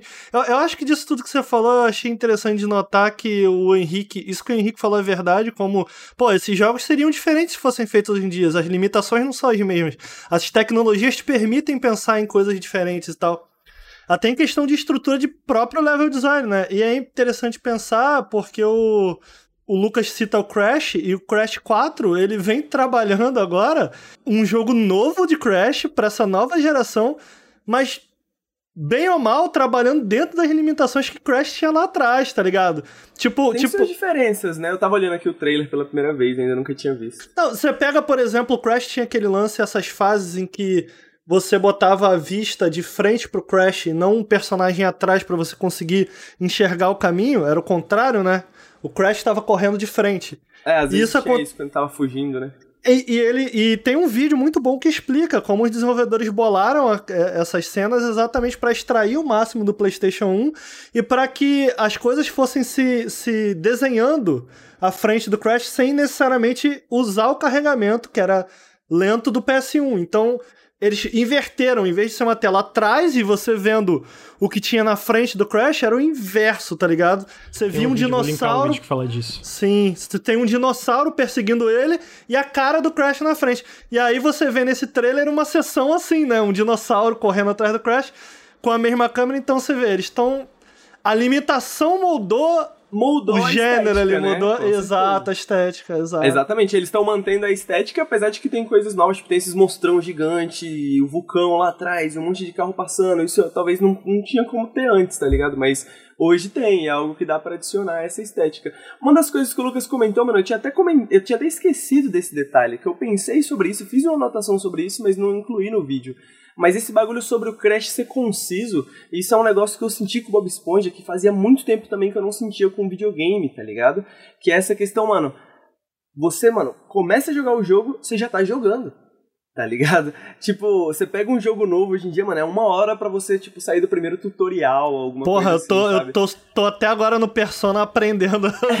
Não, mas Persona, assim, É, o Persona, é Persona mais desde também. sempre, É, né? Mas, essa- tipo, sei lá, um The Last of Us, qualquer coisa. A gente tava falando ontem no podcast sobre locadoras e tal, né? Tipo, mano, quando você ia na locadora, você pagava um real, você jogava Crash pra caralho em uma hora.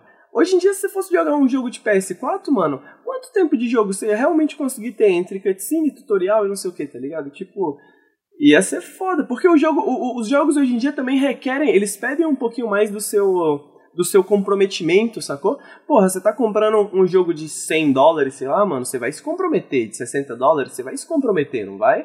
Você vai, você vai passar por esses uma hora, duas horas aqui de começo e tal, pra entrar na vibe, não vai? Vai. Então a galera vê muito videogame também hoje em dia como esse bagulho de, porra, vou passar o final de semana jogando The Last of Us. Tá ligado? Enquanto o Bob Esponja, há muito tempo eu não senti um jogo como Bob Esponja, que é tipo assim, mano, eu tenho 15 minutos, eu vou abrir o Bob Esponja aqui rapidinho, dar uma andadinha ali, fazer um bagulho, já era. que é, tá aí, que é uma parada um pouco PS2, né? Do tipo, Exatamente. E assim, não, e, e eu acho que isso a gente vê em jogos, por exemplo, muitos jogos independentes hoje, que é um negócio de, tipo, tu entrar rápido, morrer rápido, voltar rápido. Então, é datado? Não sei. Celeste tá aí ganhou jogos do ano, que é um. Não, tem. É um jogo de plataforma 2D, mas tô dizendo essa, essa filosofia de estar rápido no jogo. Mesmo o Celeste tendo muita narrativa, tu sempre tá rápido no jogo. É sempre assim, tu morre e volta, tu joga volta, toda hora tu tá limpo, entendeu? Então, tipo, é- e aí que quando eu me questiono, eu acho que, cara, tem muitos problemas que tu pode apontar sem ir pra essa, esse argumento que eu acho preguiçoso, cara. Eu tenho muito problema com isso. Pô, tu tá puto, muito- hein, cara? É porque eu acho muito preguiçoso. Tem tanto jogo que eu gosto. A gente, ficou- a gente ficou discutindo, porra, Lucas, isso aqui é uma merda, Ô, Lucas, não é uma merda, bora queimar tudo. GameSpot, filho Parece PS2, parece datado. Meu irmão, fala direito. O que, que, que que tu quer dizer com isso? Você não diz... Parece PS2. Beleza, alguns dos melhores jogos que eu joguei na minha vida foi do PS2. Que bom. Jogaço. É. Parece datado. Datado? Que datado, cara? Ah, Enfim. E é engraçado, porque eu, eu não joguei o jogo, mas eu olhando assim, eu falo, porra, parece maneirinho, mano. tá ligado? É, é divertidaço, cara. E é isso. Ele é maneirinho. Ponto. Aham. é E tá e ok, não né? E tá, tá do top. isso, exato, É, exato. tá top. Eu é. acho que tem jogos que têm sua proposta, eles citaram ali da, do Biomutant, que, mas, mas eu acho que assim, essas empresas como a, a THQ Nordic, que tem vários problemas, especialmente com aquele negócio escroto do 8chan que eles fizeram e nunca se nunca demitiram os caras responsáveis, eu acho que vale a pena a gente pontuar isso, né? Que eles fizeram um Ask Me Anything no 8chan, que é um o, o fórum que foi tirado do ar porque um, do- um dos caras lá Um dos que- piores chans, né? É, um dos E que, que um mano, dos porra, caras que matou matou um monte de gente publicamente com uma arma lá nos Estados Unidos saiu de lá. Então, tipo, a gente tem que pontuar isso, que fizeram um Ask Me Anything lá, acharam que era uma boa ideia, e os caras que tiveram essa ideia não foram responsabilizados de forma alguma. Eu acho importante a gente citar isso. Assim, mas essas empresas como a THQ, a Focus Home, eles vão para uma área assim meio que eu vou chamar jogos B em sentido de orçamento, não necessariamente em qualidade, que eu acho que ele- eles preenchem certos nichos, cara, que ninguém tá dando bola, entendeu? Que cara, tem a galera quer, tá ligado? Eu fiquei muito triste com esse, com esse episódio da THQ e ela não, THQ Nordic e ela não ter feito nada assim, porque eu acho, porra, é, os jogos que ela lança, o, tra- o trabalho que ela tá fazendo, na verdade, com videogames é bacana. Tipo, o, o Desperados veio dela, saca? Porra, financiaram Desperados novo, saca? Caralho, que foda.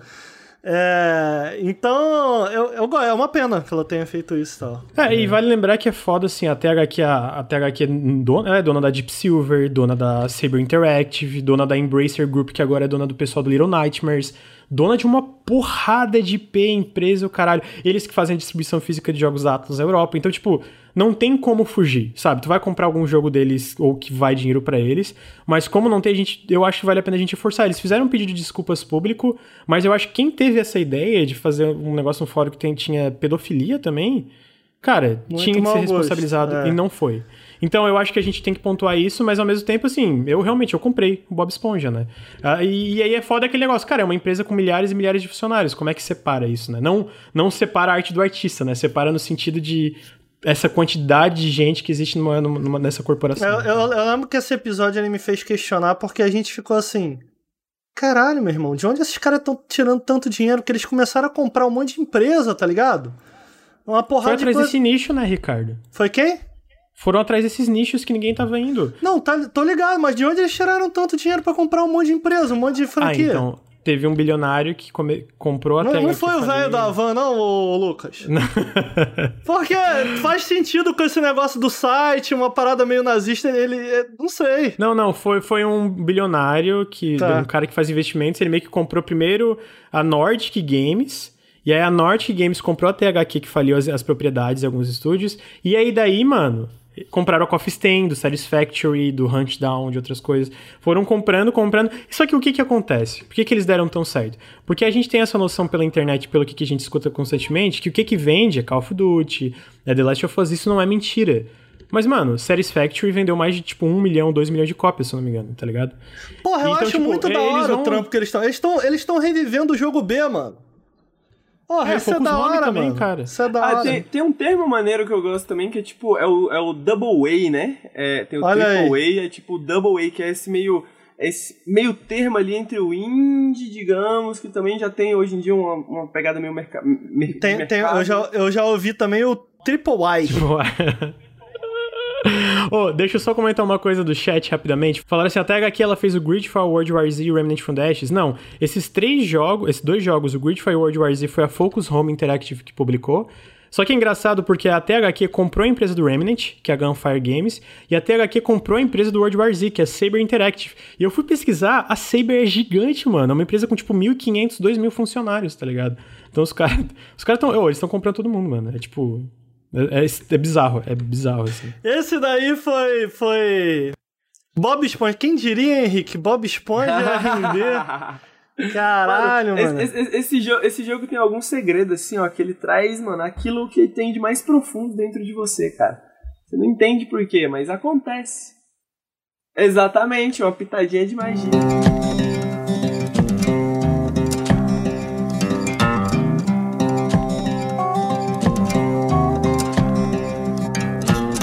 De assunto, acho que é isso aí pro, pro, pro Bob Esponja. Lembrando sempre que a gente tem. Não é um review, a gente tem um. De que que eu chamo, Lu? Ô, Henrique, de- é um ensaio? É um artigo? É um vídeo. É um vídeo, tá bom? Faz sentido. A gente, tem, a gente tem um vídeo de Bob Esponja lá no canal. Eu, eu gostei bastante do vídeo, convido quem tá assistindo aí a assistir também. Ah, eu acho que foi uma discussão bacana. Mas essa semana o Lucas jogou também um jogo que eu tô curioso, tô pegando aqui é, footage, não sei do que se trata. Achei que era um jogo de navinha, mano, mas pelo que eu tô entendendo não é não. Não. Então, nome- um sucateador de naves. Ah, é um jogo de- bom. Hard Space Shipbreaker. Hard Space Shipbreaker. Me conta um pouco mais sobre ele, Lucas. É um jogo de sobrevivência? Não, é... ele é um jogo desenvolvido pela Blackbird Interactive que fez a... os remakes e, os... e tá fazendo Homeworld 3. Aquele jogo. E aí, esse é de navinha, é aquele RTS no espaço, tá Caralho. ligado? Que eu falei uma vez aqui no Qual? Qual jogo? Homeworld 3. Homeworld. É sensacional, Ah, Homeworld. sim. Eles, eles, tão, eles fizeram Homeworld Desert of, of Karak e estão fazendo três e é basicamente uma grande parte do estúdio fez os Homeworld originais. E aí uma, uma outra equipe fez esse jogo que coincidentemente também é no espaço, também é tipo sobre naves. É tipo, Só tem, que a a diferença- toda essa tecnologia aqui, vamos usar ela pra fazer alguma outra coisinha diferente, né? Pra fazer uma coisa parar diferente. Só que a di- esse jogo é basicamente assim: tu é um sucateador de naves, tu é um shipbreaker, que o jogo chama, ele é é basicamente a profissão mais perigosa é, desse mundo, que ele, de- de- desse universo que tu vive, onde tu tem que basicamente pegar pedaços de espaçonaves. É meio que, tipo, sucatear elas. Tu corta, tipo, vem uma espaçonave que ela tá meio que não Paga tá bem? funcionando. Então, aí que tá. É, o, é basicamente quem pega o emprego de shipbreaker só pega porque tá com uma dívida que não dá pra pagar mais. Porque paga Entendi. muito bem. Só que tem um catch, tem um, tem um capitalismo ali. Sempre tem o capitalismo no meio. É muito fácil tu Hum. Agora morrer. o Henrique tá te ouvindo. Ah. É muito fácil tu morrer. É muito fácil tu morrer. Então, essa empresa que é a Lynx, eles têm uma tecnologia de clonagem.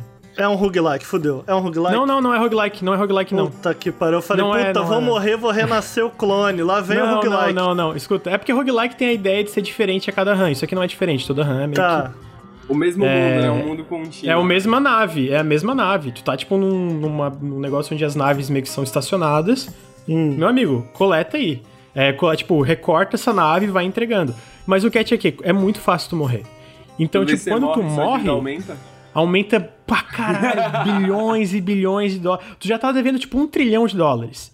E só co- cada vez que tu consegue completar um negócio, realmente tu paga uma parte muito grande da tua conta. Só que o problema é que tu vai morrer pra caralho. Então, tipo, é esse loop, sabe? Tu tem que virar o chip breaker dos chip breaker Olha pra aí. conseguir pagar. E aí o que eles fazem? Cada vez que vai ficando bom, eles vão te botando espaçonaves mais fodidas ainda. E aí eu lance assim, eu joguei pouco, gente. Eu joguei tipo duas horas, eu, joguei, eu, eu meio que sucateei três negócios. Pô, parece maneirinho, cara. O vídeo que eu tô vendo aqui parece legal. É bonito? Ah, parece bonito. É, é bonito. É, né, não é bonito que essa CG, né, Ricardo? Mas Ah, isso é uma bonito. CG? Porra, eu tô é crente. Caraca, eu tô crente. Eu falei, porra, jogo bonitão, mano. Caraca, Mas CG. assim, é, eu acho que ele captura muito bem a essência do jogo, tá ligado? Entendi. Então, tipo assim, só que assim, esse jogo primeiro, ele tá, ele tá em Early Access, Hum. né? Então, tipo, ele tá sendo desenvolvido ainda. É, felizmente ele parece ter, parece ter vendido pra caralho, então não vai ser abandonado Ah, no é? né? É, ele já, tipo, ele ficou um tempão em Top Sellers Tem Global agora. Não, não sei se eles vão adicionar, é uma possibilidade, pelo que eu não sei, mas é por enquanto só single player. E é tipo assim, o lance assim, ó, tu tem, tu começa primeiro com uma parada que é um negócio que tu puxa essas peças. Só que, cara, é- é- sabe aquele jogo que quando tu começa a jogar, tu fica. O que, que, que que eu tenho que fazer? Tem, tem muita interface, muita coisa e tal. Então ele vai meio que, né? Eu, eu cheguei na terceira fase que foi a mais difícil pra mim. Então, tipo, tu tem essa parte que tu puxa as coisas, é tipo um, um negócio que tem um- uma cordinha. E tem três tipos de, de negócio que tu pode depositar os teus, é, as, as tuas sucatas. Um é o forno, um outro é o Porra, Lucas, processador e pera uma... aí, deixa eu te parar um segundo. Isso, tá- isso é um Stranding Game? Stranding? O que, que é um Stranding? É, The total, Death eu Stranding? senti exatamente isso, É um cara. porque Strange? eu não- É eu do- eu do novo joguei, gênero? eu vou- eu Ah, vou eu, tentar acho que entendi. É tipo tu ser um carteiro, um suc- sucateador. É um- tipo do. Eu tá- é o. O Kojima, não Game, inventou essa merda, tá? Vamos parar de dar crédito onde ele não merece. Não, mas tipo assim, pra Mas é um explicar o que, Strange o que Game. que eu sinto de interesse desse jogo, tá ligado? É porque esse jogo parece um jogo extremamente metódico, sacou? Ele um é. jogo tipo Ele é. Receiver 2 também, Ricardo, que você tava jogando. Que eu acho que é um pouco isso sobre armas, tá ligado? Que jogo? Que jogo? Re Receiver 2 que você tava jogando em live, que você falou Ah, assim, pô, sim. não tô entendendo isso, sacou? Tipo, eu, eu baixei inclusive porque eu tô afim de jogar, porque justamente parece esse tipo de jogo que é bem strange in game, assim, se a gente for usar esse nome. Mas de jogos que são extremamente metódicos, assim, que tem, tipo, tem essa dificuldade, mas você tem que tomar muito cuidado, tem um milhão de coisas que você pode fazer, tipo, de interface, assim, que você tem que se acostumar. Parece isso, ô Lucas, ou eu tô viajando? É que eu, que eu sinto. Eu fiz essa pergunta na real porque. Porque me parece. Eu tô, a gente tá inventando o gênero aqui, né? Então, me, me parece ser esse tipo de jogo em que o, a jornada ela é perigosa em si, sabe? Qual é? Tipo. Sim. Você tem que tomar certos cuidados em que o, o, o caminho não é só, pô, vou de ponto A ao ponto B, não. Você tem que tomar certos cuidados e tal. Eu não sei se é isso. Até porque é, é- a lógica é essa, mas não tem muito Ah. ponto A até ponto B. Cara, toda Certo. jornada é tu desmantelar. Desmantelar tá correto, Henrique? Tu que é Aham, inteligente. Acho que sim. Desmante- É porque desmantelar pra mim é meio que inglês. É que não inglês tem eu- dismantle, Em portuguesei né? Mas uma. tá desmantelar, sim. desmantelar esse- essa nave. Só que assim, tu não, não pode, tipo ali, tu viu que ele pegou um pedaço. Ele não simplesmente puxou. Ele cortou, tipo, ele, ele meio que derreteu um, ne- um, um- uma- uma- um negocinho que tava preso no negócio. Mas o jogo E- sempre se passa nesse hub aí? Ou, ou- Por- Pelo que eu entendi, sim. Só que as naves Ah, ficando é? cada vez maiores, é. Só que o que acontece? Tipo, o que, que eu gostei desse, desse negócio que eu joguei pouco? Eu joguei pouco, mas eu realmente, tipo, joguei fascinado pelo que tava acontecendo, tá ligado? É, é porque, primeiro, teu personagem, ele é lento, ele tá no ambiente de zero gravidade, ele é, ele é pesado. E, cara, as peças são muito pesadas também. E não só isso, uma peça tu pega e ela vem voando pra ti porque tu foi descuidado, ela te mata. Ela É, pum, bate na tua cabeça e tu morre. E, e- e o lance é o seguinte, tipo, eu, eu joguei três, né? A terceira que foi realmente uma espaçonave. Quando é uma espaçonave que vem sucateada, ela não vem, tu simplesmente po- pode cortar. Sabe por que ela não vem? Porque ela vem pressurizada. Ela vem com pressão dentro dela. Se tu simplesmente corta a nave quando ela tá com a pressão dentro, ela explode. É, e tipo, voa um negócio pra ti e tu morre. Então tu tem que entrar dentro da nave, ela abandonada, tem que despressurizar, mas às vezes o painel que tira essa pressão não tá funcionando, então tu tem que descobrir outro jeito pra poder cortar. E o lance é, a coisa que mais vale dinheiro dessas naves é o gerador. Só que no momento que tu tira o gerador, o, é, esse gerador principal, né? O reator, perdão, não é o gerador, é o reator. Vai explodir, né? Vai explodir. Então tu tem que levar muito rápido pra parte de baixo, ali onde tu viu que tu perguntou se era sempre levar ele pra baixo. Só que daí o que acontece? Tá, tu tá com o reator, mas às vezes não pode simplesmente cortar a nave e um buraco embaixo pra levar ele pra baixo. Como é que tu faz daí? Então tu tem que pensar em todas essas coisas, e aí tem um modo de scan que tu vê todas as coisas que conectam a nave, que prendem Que ela, doido. que deixam ela, tipo, íntegra, assim, né? Ela, não deixam ela despedaçar. Então, cara, tu tem que pensar em cada ação. É muito engraçado porque, além de tudo isso, ele é um jogo estiloso pra caralho, mano. A trilha sonora é tipo um, um- um country com aquela vibe espacial, meio cowboy bebop, sabe? E tem um cara que conversa contigo no começo que ele é, tipo, toda aquela voz também, tipo, meio country, ele explicando, ele fala, lembre-se, pense duas vezes, haja uma e Tether são sempre seus amigos. Então, tipo, tem todo esse estilo no jogo. E, cara, eu, eu, eu joguei duas horinhas, eu tô, né, eu tô sendo bem positivo, porque eu fiquei fascinado. Vocês sabem como eu gosto de Death Stranding, vocês sabem como eu gosto desses jogos que pegam essa parada mundana e transformam numa coisa fascinante, então eu, eu realmente achei bem legal. Lucas, depois que você jogou esse jogo, eu tinha só uma pergunta pra fazer. Depois de jogar esse jogo, você se considera uma pessoa desconstruída? Tá bom, pode falar. É porque o Lucas tá falando, aí, pô, parece ser um jogo muito mecânico, assim, muito mecânico. É, e eu, eu digo mecânico no sentido não necessariamente de, de- de mecânicas de jogo, mas eu digo assim, meio simulação, sacou? Tipo, você tem que tomar cuidado com certas coisas e tal. O que me parece, eu fico pensando, porra, mano, vamos lá, é um jogo em que tu tem uma movimentação espacial, né, em, em, em todas as direções, você tem múltiplos botões para controlar como você avança, você tem que tomar muito cuidado para conseguir entender o HUD, o que, que o HUD tá querendo te dizer, o que cada... Sabe que jogo que é assim também? Space Sim, meu amigo. Space Sim, Ah, bem-vindo. esse é chato. Bem-vindo, bem-vindo, você vai, porra. Cara, eu, Caralho, achei, meu eu- irmão. eu achei bem parecido com o Space Sim nesse sentido de. a- apesar de você não estar controlando uma nave, né? É, é, é, é isso, você tá controlando essa pessoa. Por, por isso que eu acho que, tipo, eu acho que Death Stranding não é um, um bagulho novo, mas é. Eu, eu considero ele como sendo, tipo, a primeira grande main, aplicação mainstream dessas ideias de simulação dentro de um jogo que não é um jogo de simulação, tá ligado? Aham. necessariamente, saca? E esse jogo me parece interessante pelas mesmas razões, saca? Eu ficaria tranquilo de chamar de Stranding Game do, mais, mais do que esse É porque pra mim isso é É porque tu pega, tu pega um jogo entendeu? como Elite Dangerous, cara, e ele tá no meio, mano. Ainda que todo mundo considere ele um, um jogo de, de simulação, meu irmão, se tu for para um jogo de simulação de verdade, tipo um Flight Simulator da vida, tu não vai nem saber como levantar o avião, já começa por aí. Então, Eu acho que é Então, esse meio termo, tá, sacou? Tipo, É. assim, é- é esse meio termo entre, tipo, é, a, é, é a- é o prazer de um jogo de simulação pra pessoas que Sim. não têm é, é, esse vocabulário de jogos de simulação. Cara, essas mecânicas que eu tô vendo aí, por exemplo, na hora que você vai mine- minerar no Elite Dangerous, porra, tu tem lá que trocar arma, tu tem que equipar arma, tu tem, que equipar a, a, a, a capacidade do tipo de laser que você vai usar, e aí na hora que você arranca. Tu tem que olhar no HUD, tu tem que descer uma paradinha pra pegar. Cara, é muito isso daí, cara. Ah, Quando eu descrevo, parece muito difícil. Mas quando você tá jogando, a parada só flui, exatamente porque ele é um É, meio é, termo. é Dwarf Fortress, tá ligado? Tipo, Sacou? fica, tipo, Então, tipo, quando tu vai despousar uma- um- a tua nave no, no, no Elite Dangerous, é lógico que você tem a opção de fazer uma compra em que você só aperta um botão, ele entra no piloto automático e desce. Mas no início, pô, tu tem todo um rolê que tu tem que olhar, olhar o teu HUD e alinhar o HUD, quatro pontos do HUD. Então, a, a parada maneira, cara, do Elite Dangerous é isso, é que ele te dá uma... Você consegue sentir que você tá controlando uma nave, sabe? A parada do... A gente já comentou, fa- falou algumas vezes aqui, né, Henrique, sobre fricção em videogames, né, cara? A, parada, a parada bacana do, do, do, do Elite Dangerous pra mim é isso, ele consegue te passar essa sensação de fricção, sabe? muita É uma, fricção. é uma nave, tá ligado? Então você sente... Pô, tu vira, tu não vira, meu irmão. Tu, tu sente a nave estalando, tá ligado? E, e- e não só isso, sacou? Mas, tipo, até no sentido de que, tipo, mano, é isso, você não vira, você se prepara pra virar, você aperta o bagulho É. de virar, você, tipo, controla a virada, tá ligado? Você tem todos esses comandos que, tipo, isso é muita fricção. Eu acho que o Death Stranding, pra mim, apesar de não ter jogado ainda, né, vou jogar quando sair agora em julho, mas pra mim o que me interessa tanto ele é isso, tipo, mano, andar, É legal, é um cara. ato É ridículo na maioria dos videogames. Inclusive, em Henrique, Death tem um ensaio meu falando disso. É verdade, tem um Verdade. vídeo do Lucas falando disso.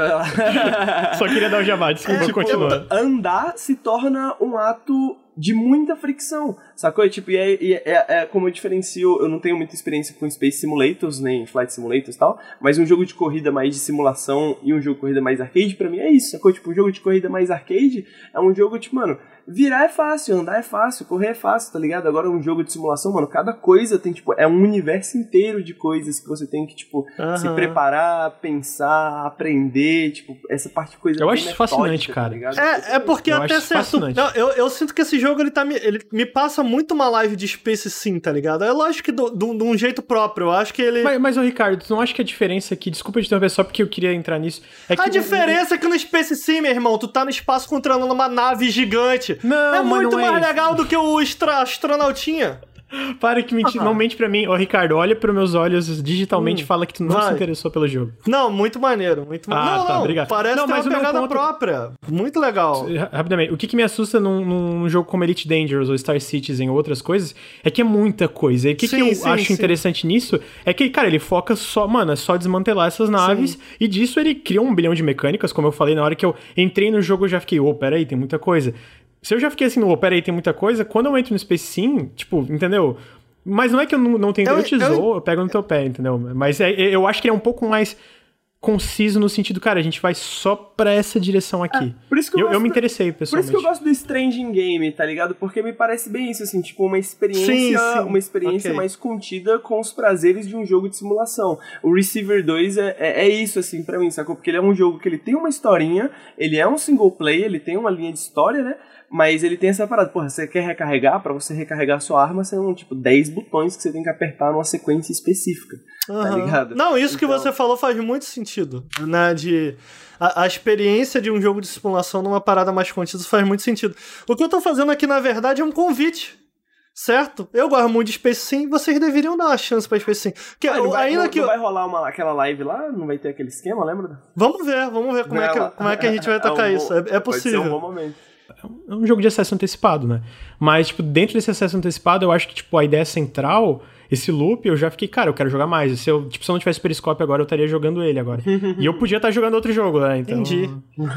então tá aí. É, esse foi o. Como que é o nome mesmo? Hard, Hard Space, Shipbreak. O nome é bem ruim, né? O nome cara? é bem ruim, o nome é, é bem genérico. O nome é bem né? ruim. pô, mas, de novo, e aí eu, eu puxo, pô, a Focus Home. Eles publicam esses jogos diferentes, né, cara? Eu acho irado. Eles vão lançar agora esse mês o Other Side, que é um jogo tático com uma, estética muito irada. E aquele negócio dos jogos B que conseguem fazer umas paradas diferentes, sabe? Tipo, não, não ia existir um jogo AAA fora o Kojima que fez Death Stranding, né? Que gente, já que a gente tá usando o termo Stranding Game, dando crédito demais pra alguém que não merece, é, não ia existir um hard chip. Hard Space Chip Breaker no meio AAA, assim, tá ligado? Eu, eu acho isso legal.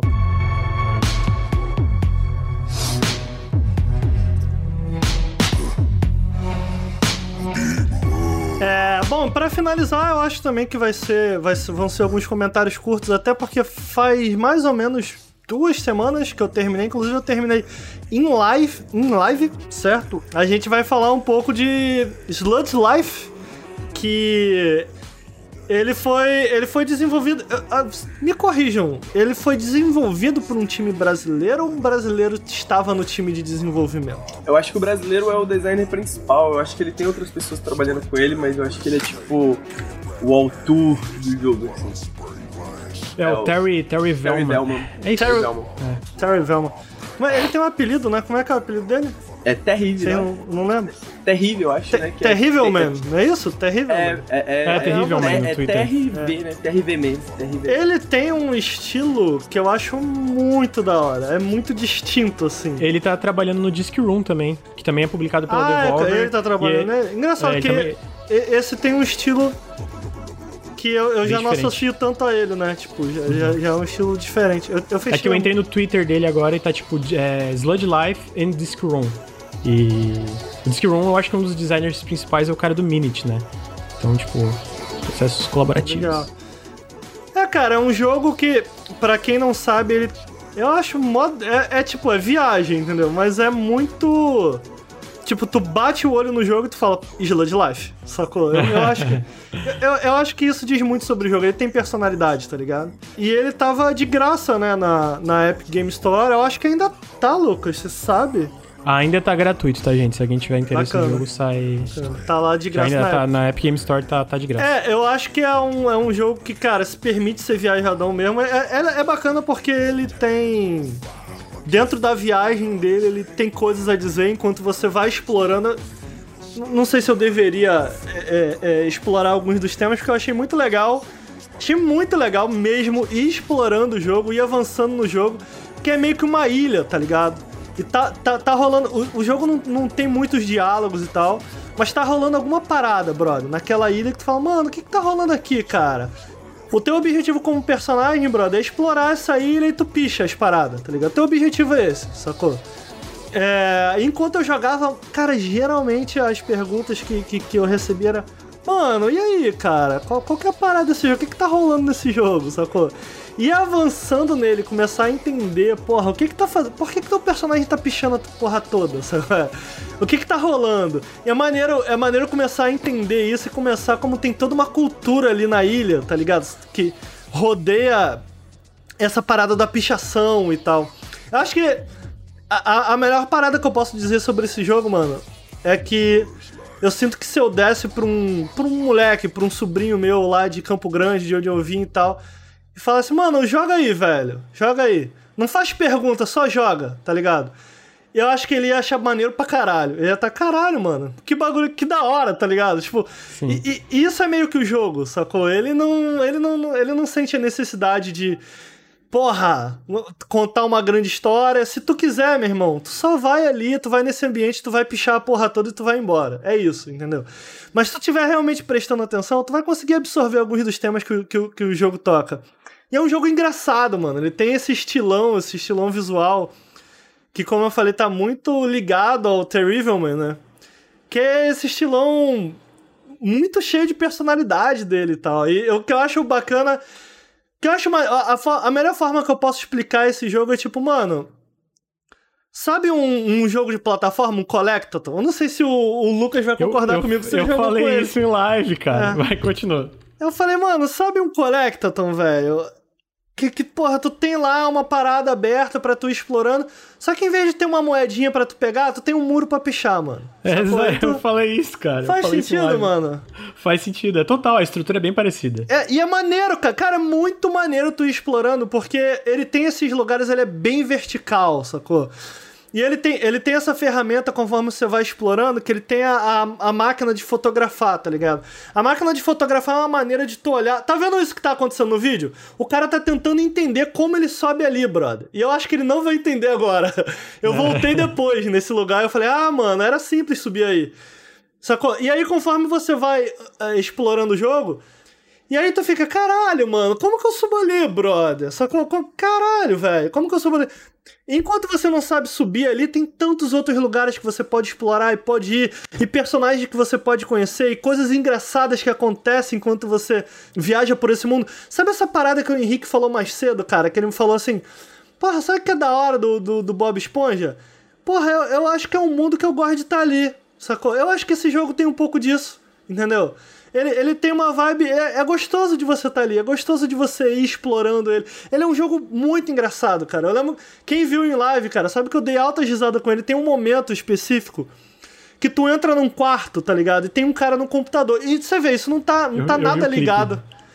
Isso não tá nada ligado com o fato de você pichar nem nada. Porque ele é um jogo naturalmente engraçado, brother. E tu, tu vai andando e eu, eu entrei e eu percebi que quando eu entrava no quarto, o cara clicava em algo rápido no computador. Já viu quando mãe entra no computador, brother? E tu vai, caralho. Aí, tu... aí eu, caralho, o que, que esse filho da puta tá escondendo de mim, mané? Aí eu dava a volta, eu olhava pra tela do computador dele assim, e ele ficava me olhando assim, tipo. de de Tem olho, nada olho, olho acontecendo de aqui. assim. Aí eu fui pro lado de fora, eu falei, meu irmão, eu quero. Esse filho da puta, ele tá me escondendo alguma coisa, mano. Aí eu fui pro lado de fora, assim, da janela, num lugar que ele não podia ver o que ele tava fazendo. Aí, aí. Vou- spoiler, né? Spoiler rápido. Vai ser 30, um minuto de spoiler. Aí eu dei a volta, cara, e quando eu dei um zoom na câmera, tá ligado? Usei a câmera, dei um zoom no computador dele, ele tava vendo um gato que você encontra no jogo que ele tem dois cus. Aí ele tava vendo o gato lambendo o cu lá, mano. Os dois cus dele. Eu falei, mano, o que, que você tá olhando o gato lambendo o cu, velho? Não faz isso, cara. Tá ligado? Então, é um jogo muito engraçado, mano. Tem esse tipo de coisa no jogo, tá ligado? Tem vários outros pequenos momentos, sacou? Que é muito engraçado, mano. Então é um jogo que é muito da hora de tu explorando e tu descobrindo as palhaçadas dele e os temas dele também, sacou? É, então eu, eu acho que é isso. Eu acho que é um jogo bem simples. É aquele jogo que, que é gostoso. Ele não te diz, ele não te diz sobre nada. Tu tem que ir descobrindo. Então teve uma hora que eu descobri dois olhos e eu fiquei, caralho, mano. O que são esses dois olhos num É. pote? Eu não sei Ele o não que são explica, esses... né? Ele não faz questão de explicar. E aí foi, a foi legal de jogar ele em live. Aí alguém da live falou assim, porra, mano, será que esses dois olhos aí, eles não estão olhando pra algo que você devia buscar? E aí eu, porra, peraí, mano, eu comecei a olhar o olho, o olho tava olhando pra cima. Eu comecei a perseguir pra onde o olho tá achando. E ao perseguir, ao perseguir o que o olho tava olhando, eu encontrei algo, sacou? Então ele tem essa parada que é muito maneiro de descobrir ele e é muito maneiro de explorar ele, sacou? E, e, e para além disso, eu acho que os temas dele é, é, é um jogo tão simples, é um jogo tão. Qual que é a palavra que eu tô tentando encontrar aqui? Ele não é. Ele, ele é um jogo tão despretensioso. Que é um jogo, mano, que eu daria pro meu priminho, tá ligado? Fala, mano, não pergunta nada não, joga isso aí, velho. Relaxa e joga isso aí. Sacou? Eu acho que ele ia achar maneiro. Ele ia, porra, que jogo irado, mano. Que jogo engraçado, que jogo divertido, sacou? Então eu acho que essa é a melhor, essa é a melhor, esse é o melhor elogio que eu posso fazer a ele. Eu sinto que é um jogo muito bom, é aquele tipo de jogo pra tu ouvir um podcast, sacou?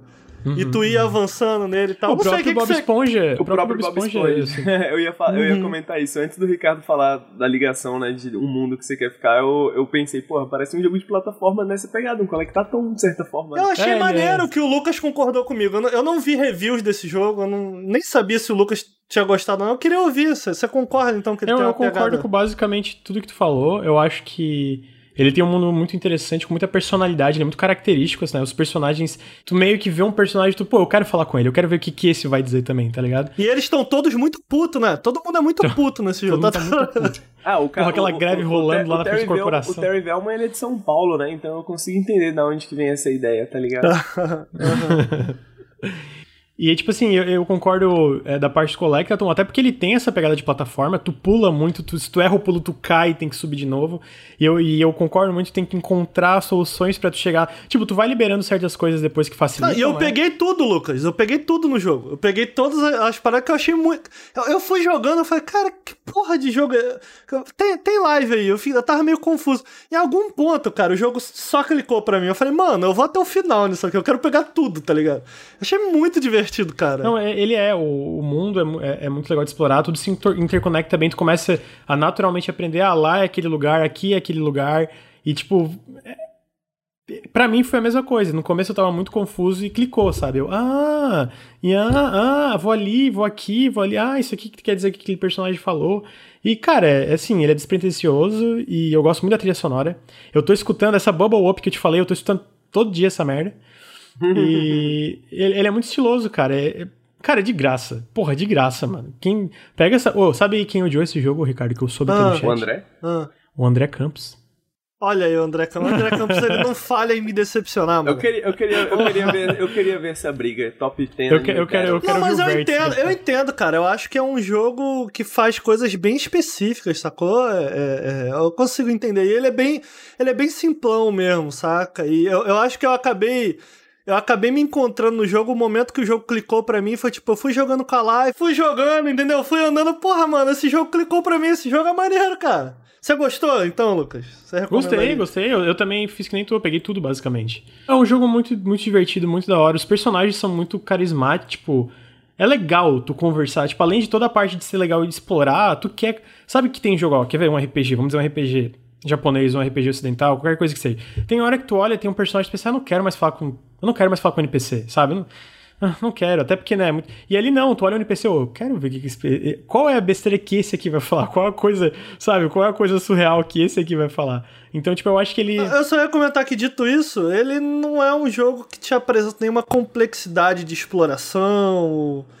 É, então, por isso que eu digo, cara, eu entendo, entendeu? Se tu tá, se tá indo atrás, eu, eu acabo achando que o jogo ele serve muito ao propósito dele mesmo, do tipo, é esse jogo pra tu relaxar, entendeu? É o jogo do cachimbo da paz, irmão.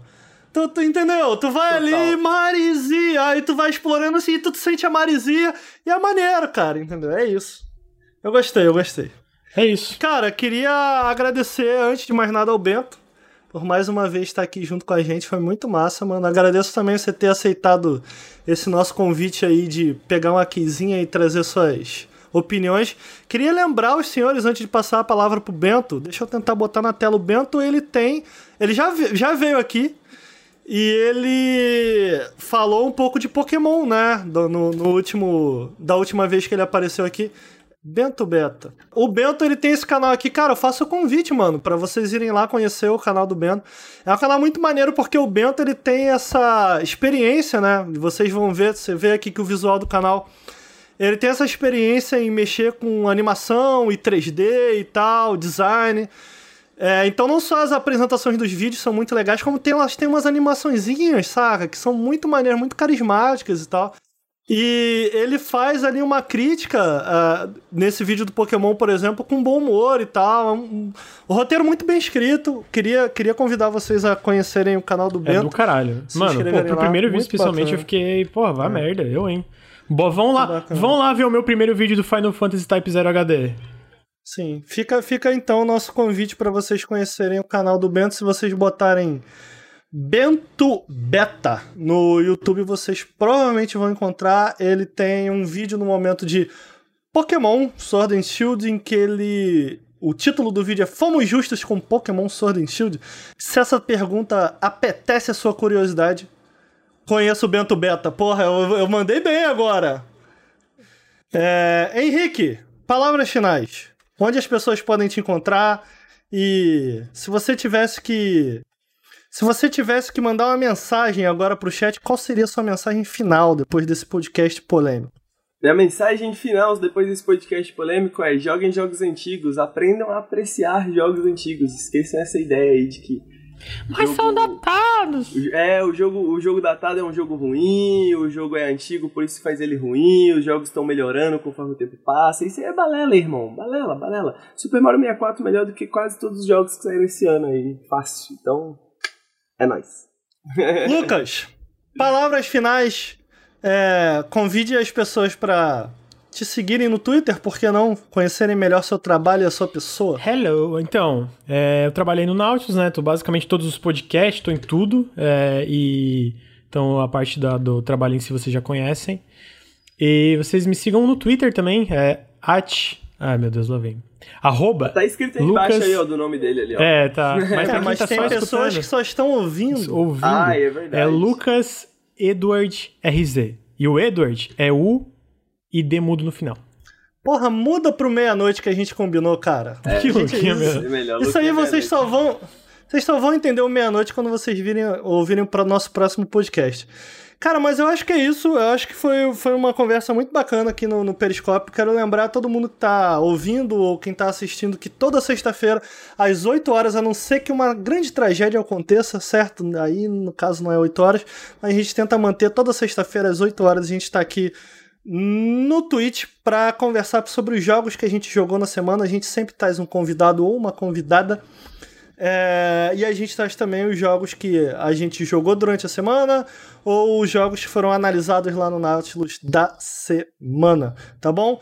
É, queria reforçar, pedir o apoio de quem puder nos apoiar com um sub durante esse mês de junho e julho, vai ser muito importante pra gente. A gente está se esforçando muito para bater a meta de 250 subs por dois meses seguidos para que a gente consiga negociar é, renegociar nossa, é, nosso contrato, nosso contrato com, com a Twitch. Então, se você tiver um subzinho sobrando aí, se você tiver uma graninha sobrando, ou se você simplesmente tiver é, com a Amazon Prime e puder esse, esses dois meses dar essa moral pra gente, vai ser bacana demais. É, agradeço também a todo mundo aqui que durante toda a transmissão contribuiu com a gente, contribuiu para que o Nautilus exista, porque é graças a essa contribuição, graças ao amor de vocês que esse projeto existe. Gente, obrigado a todo mundo. Espero que vocês tenham se divertido tanto quanto eu me diverti conversando com os meninos, levando esse papo. Eu acho que é isso. Esse foi o Periscópio. Até a próxima. Uh! Beijão, gente. Nossa, cara. Boa noite. Desnecessário, né?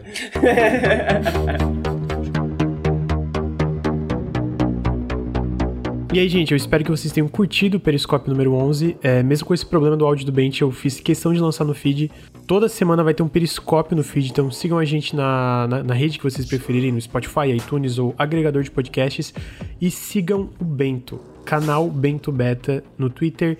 E se vocês pesquisarem no YouTube, é um canal muito bom, ele é muito legal. O vídeo do Pokémon dele é fantástico. Então eu acho que é isso e até o próximo Periscope. Double not enough, just enough was too much love. That bubble sludge does wanna burst. You big mud, I'm bad worse. Up jump the input work, proof on the rooftop. Always under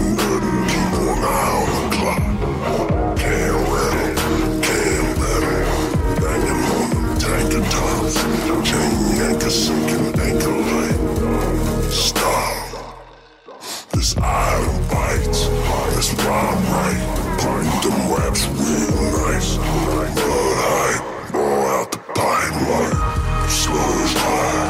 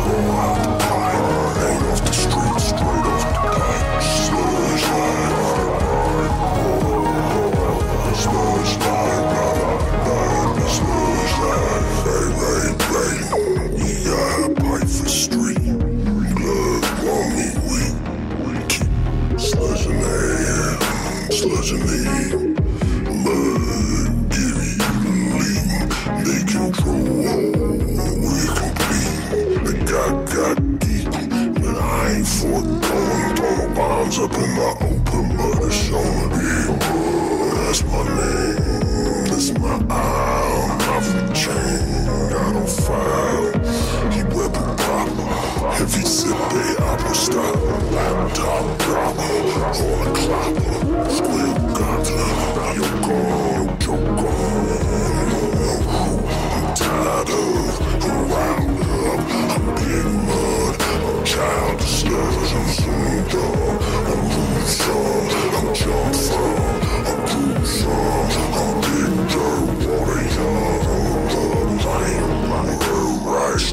straight off, straight off the pack, slow as high. No day, no night, sad boy high.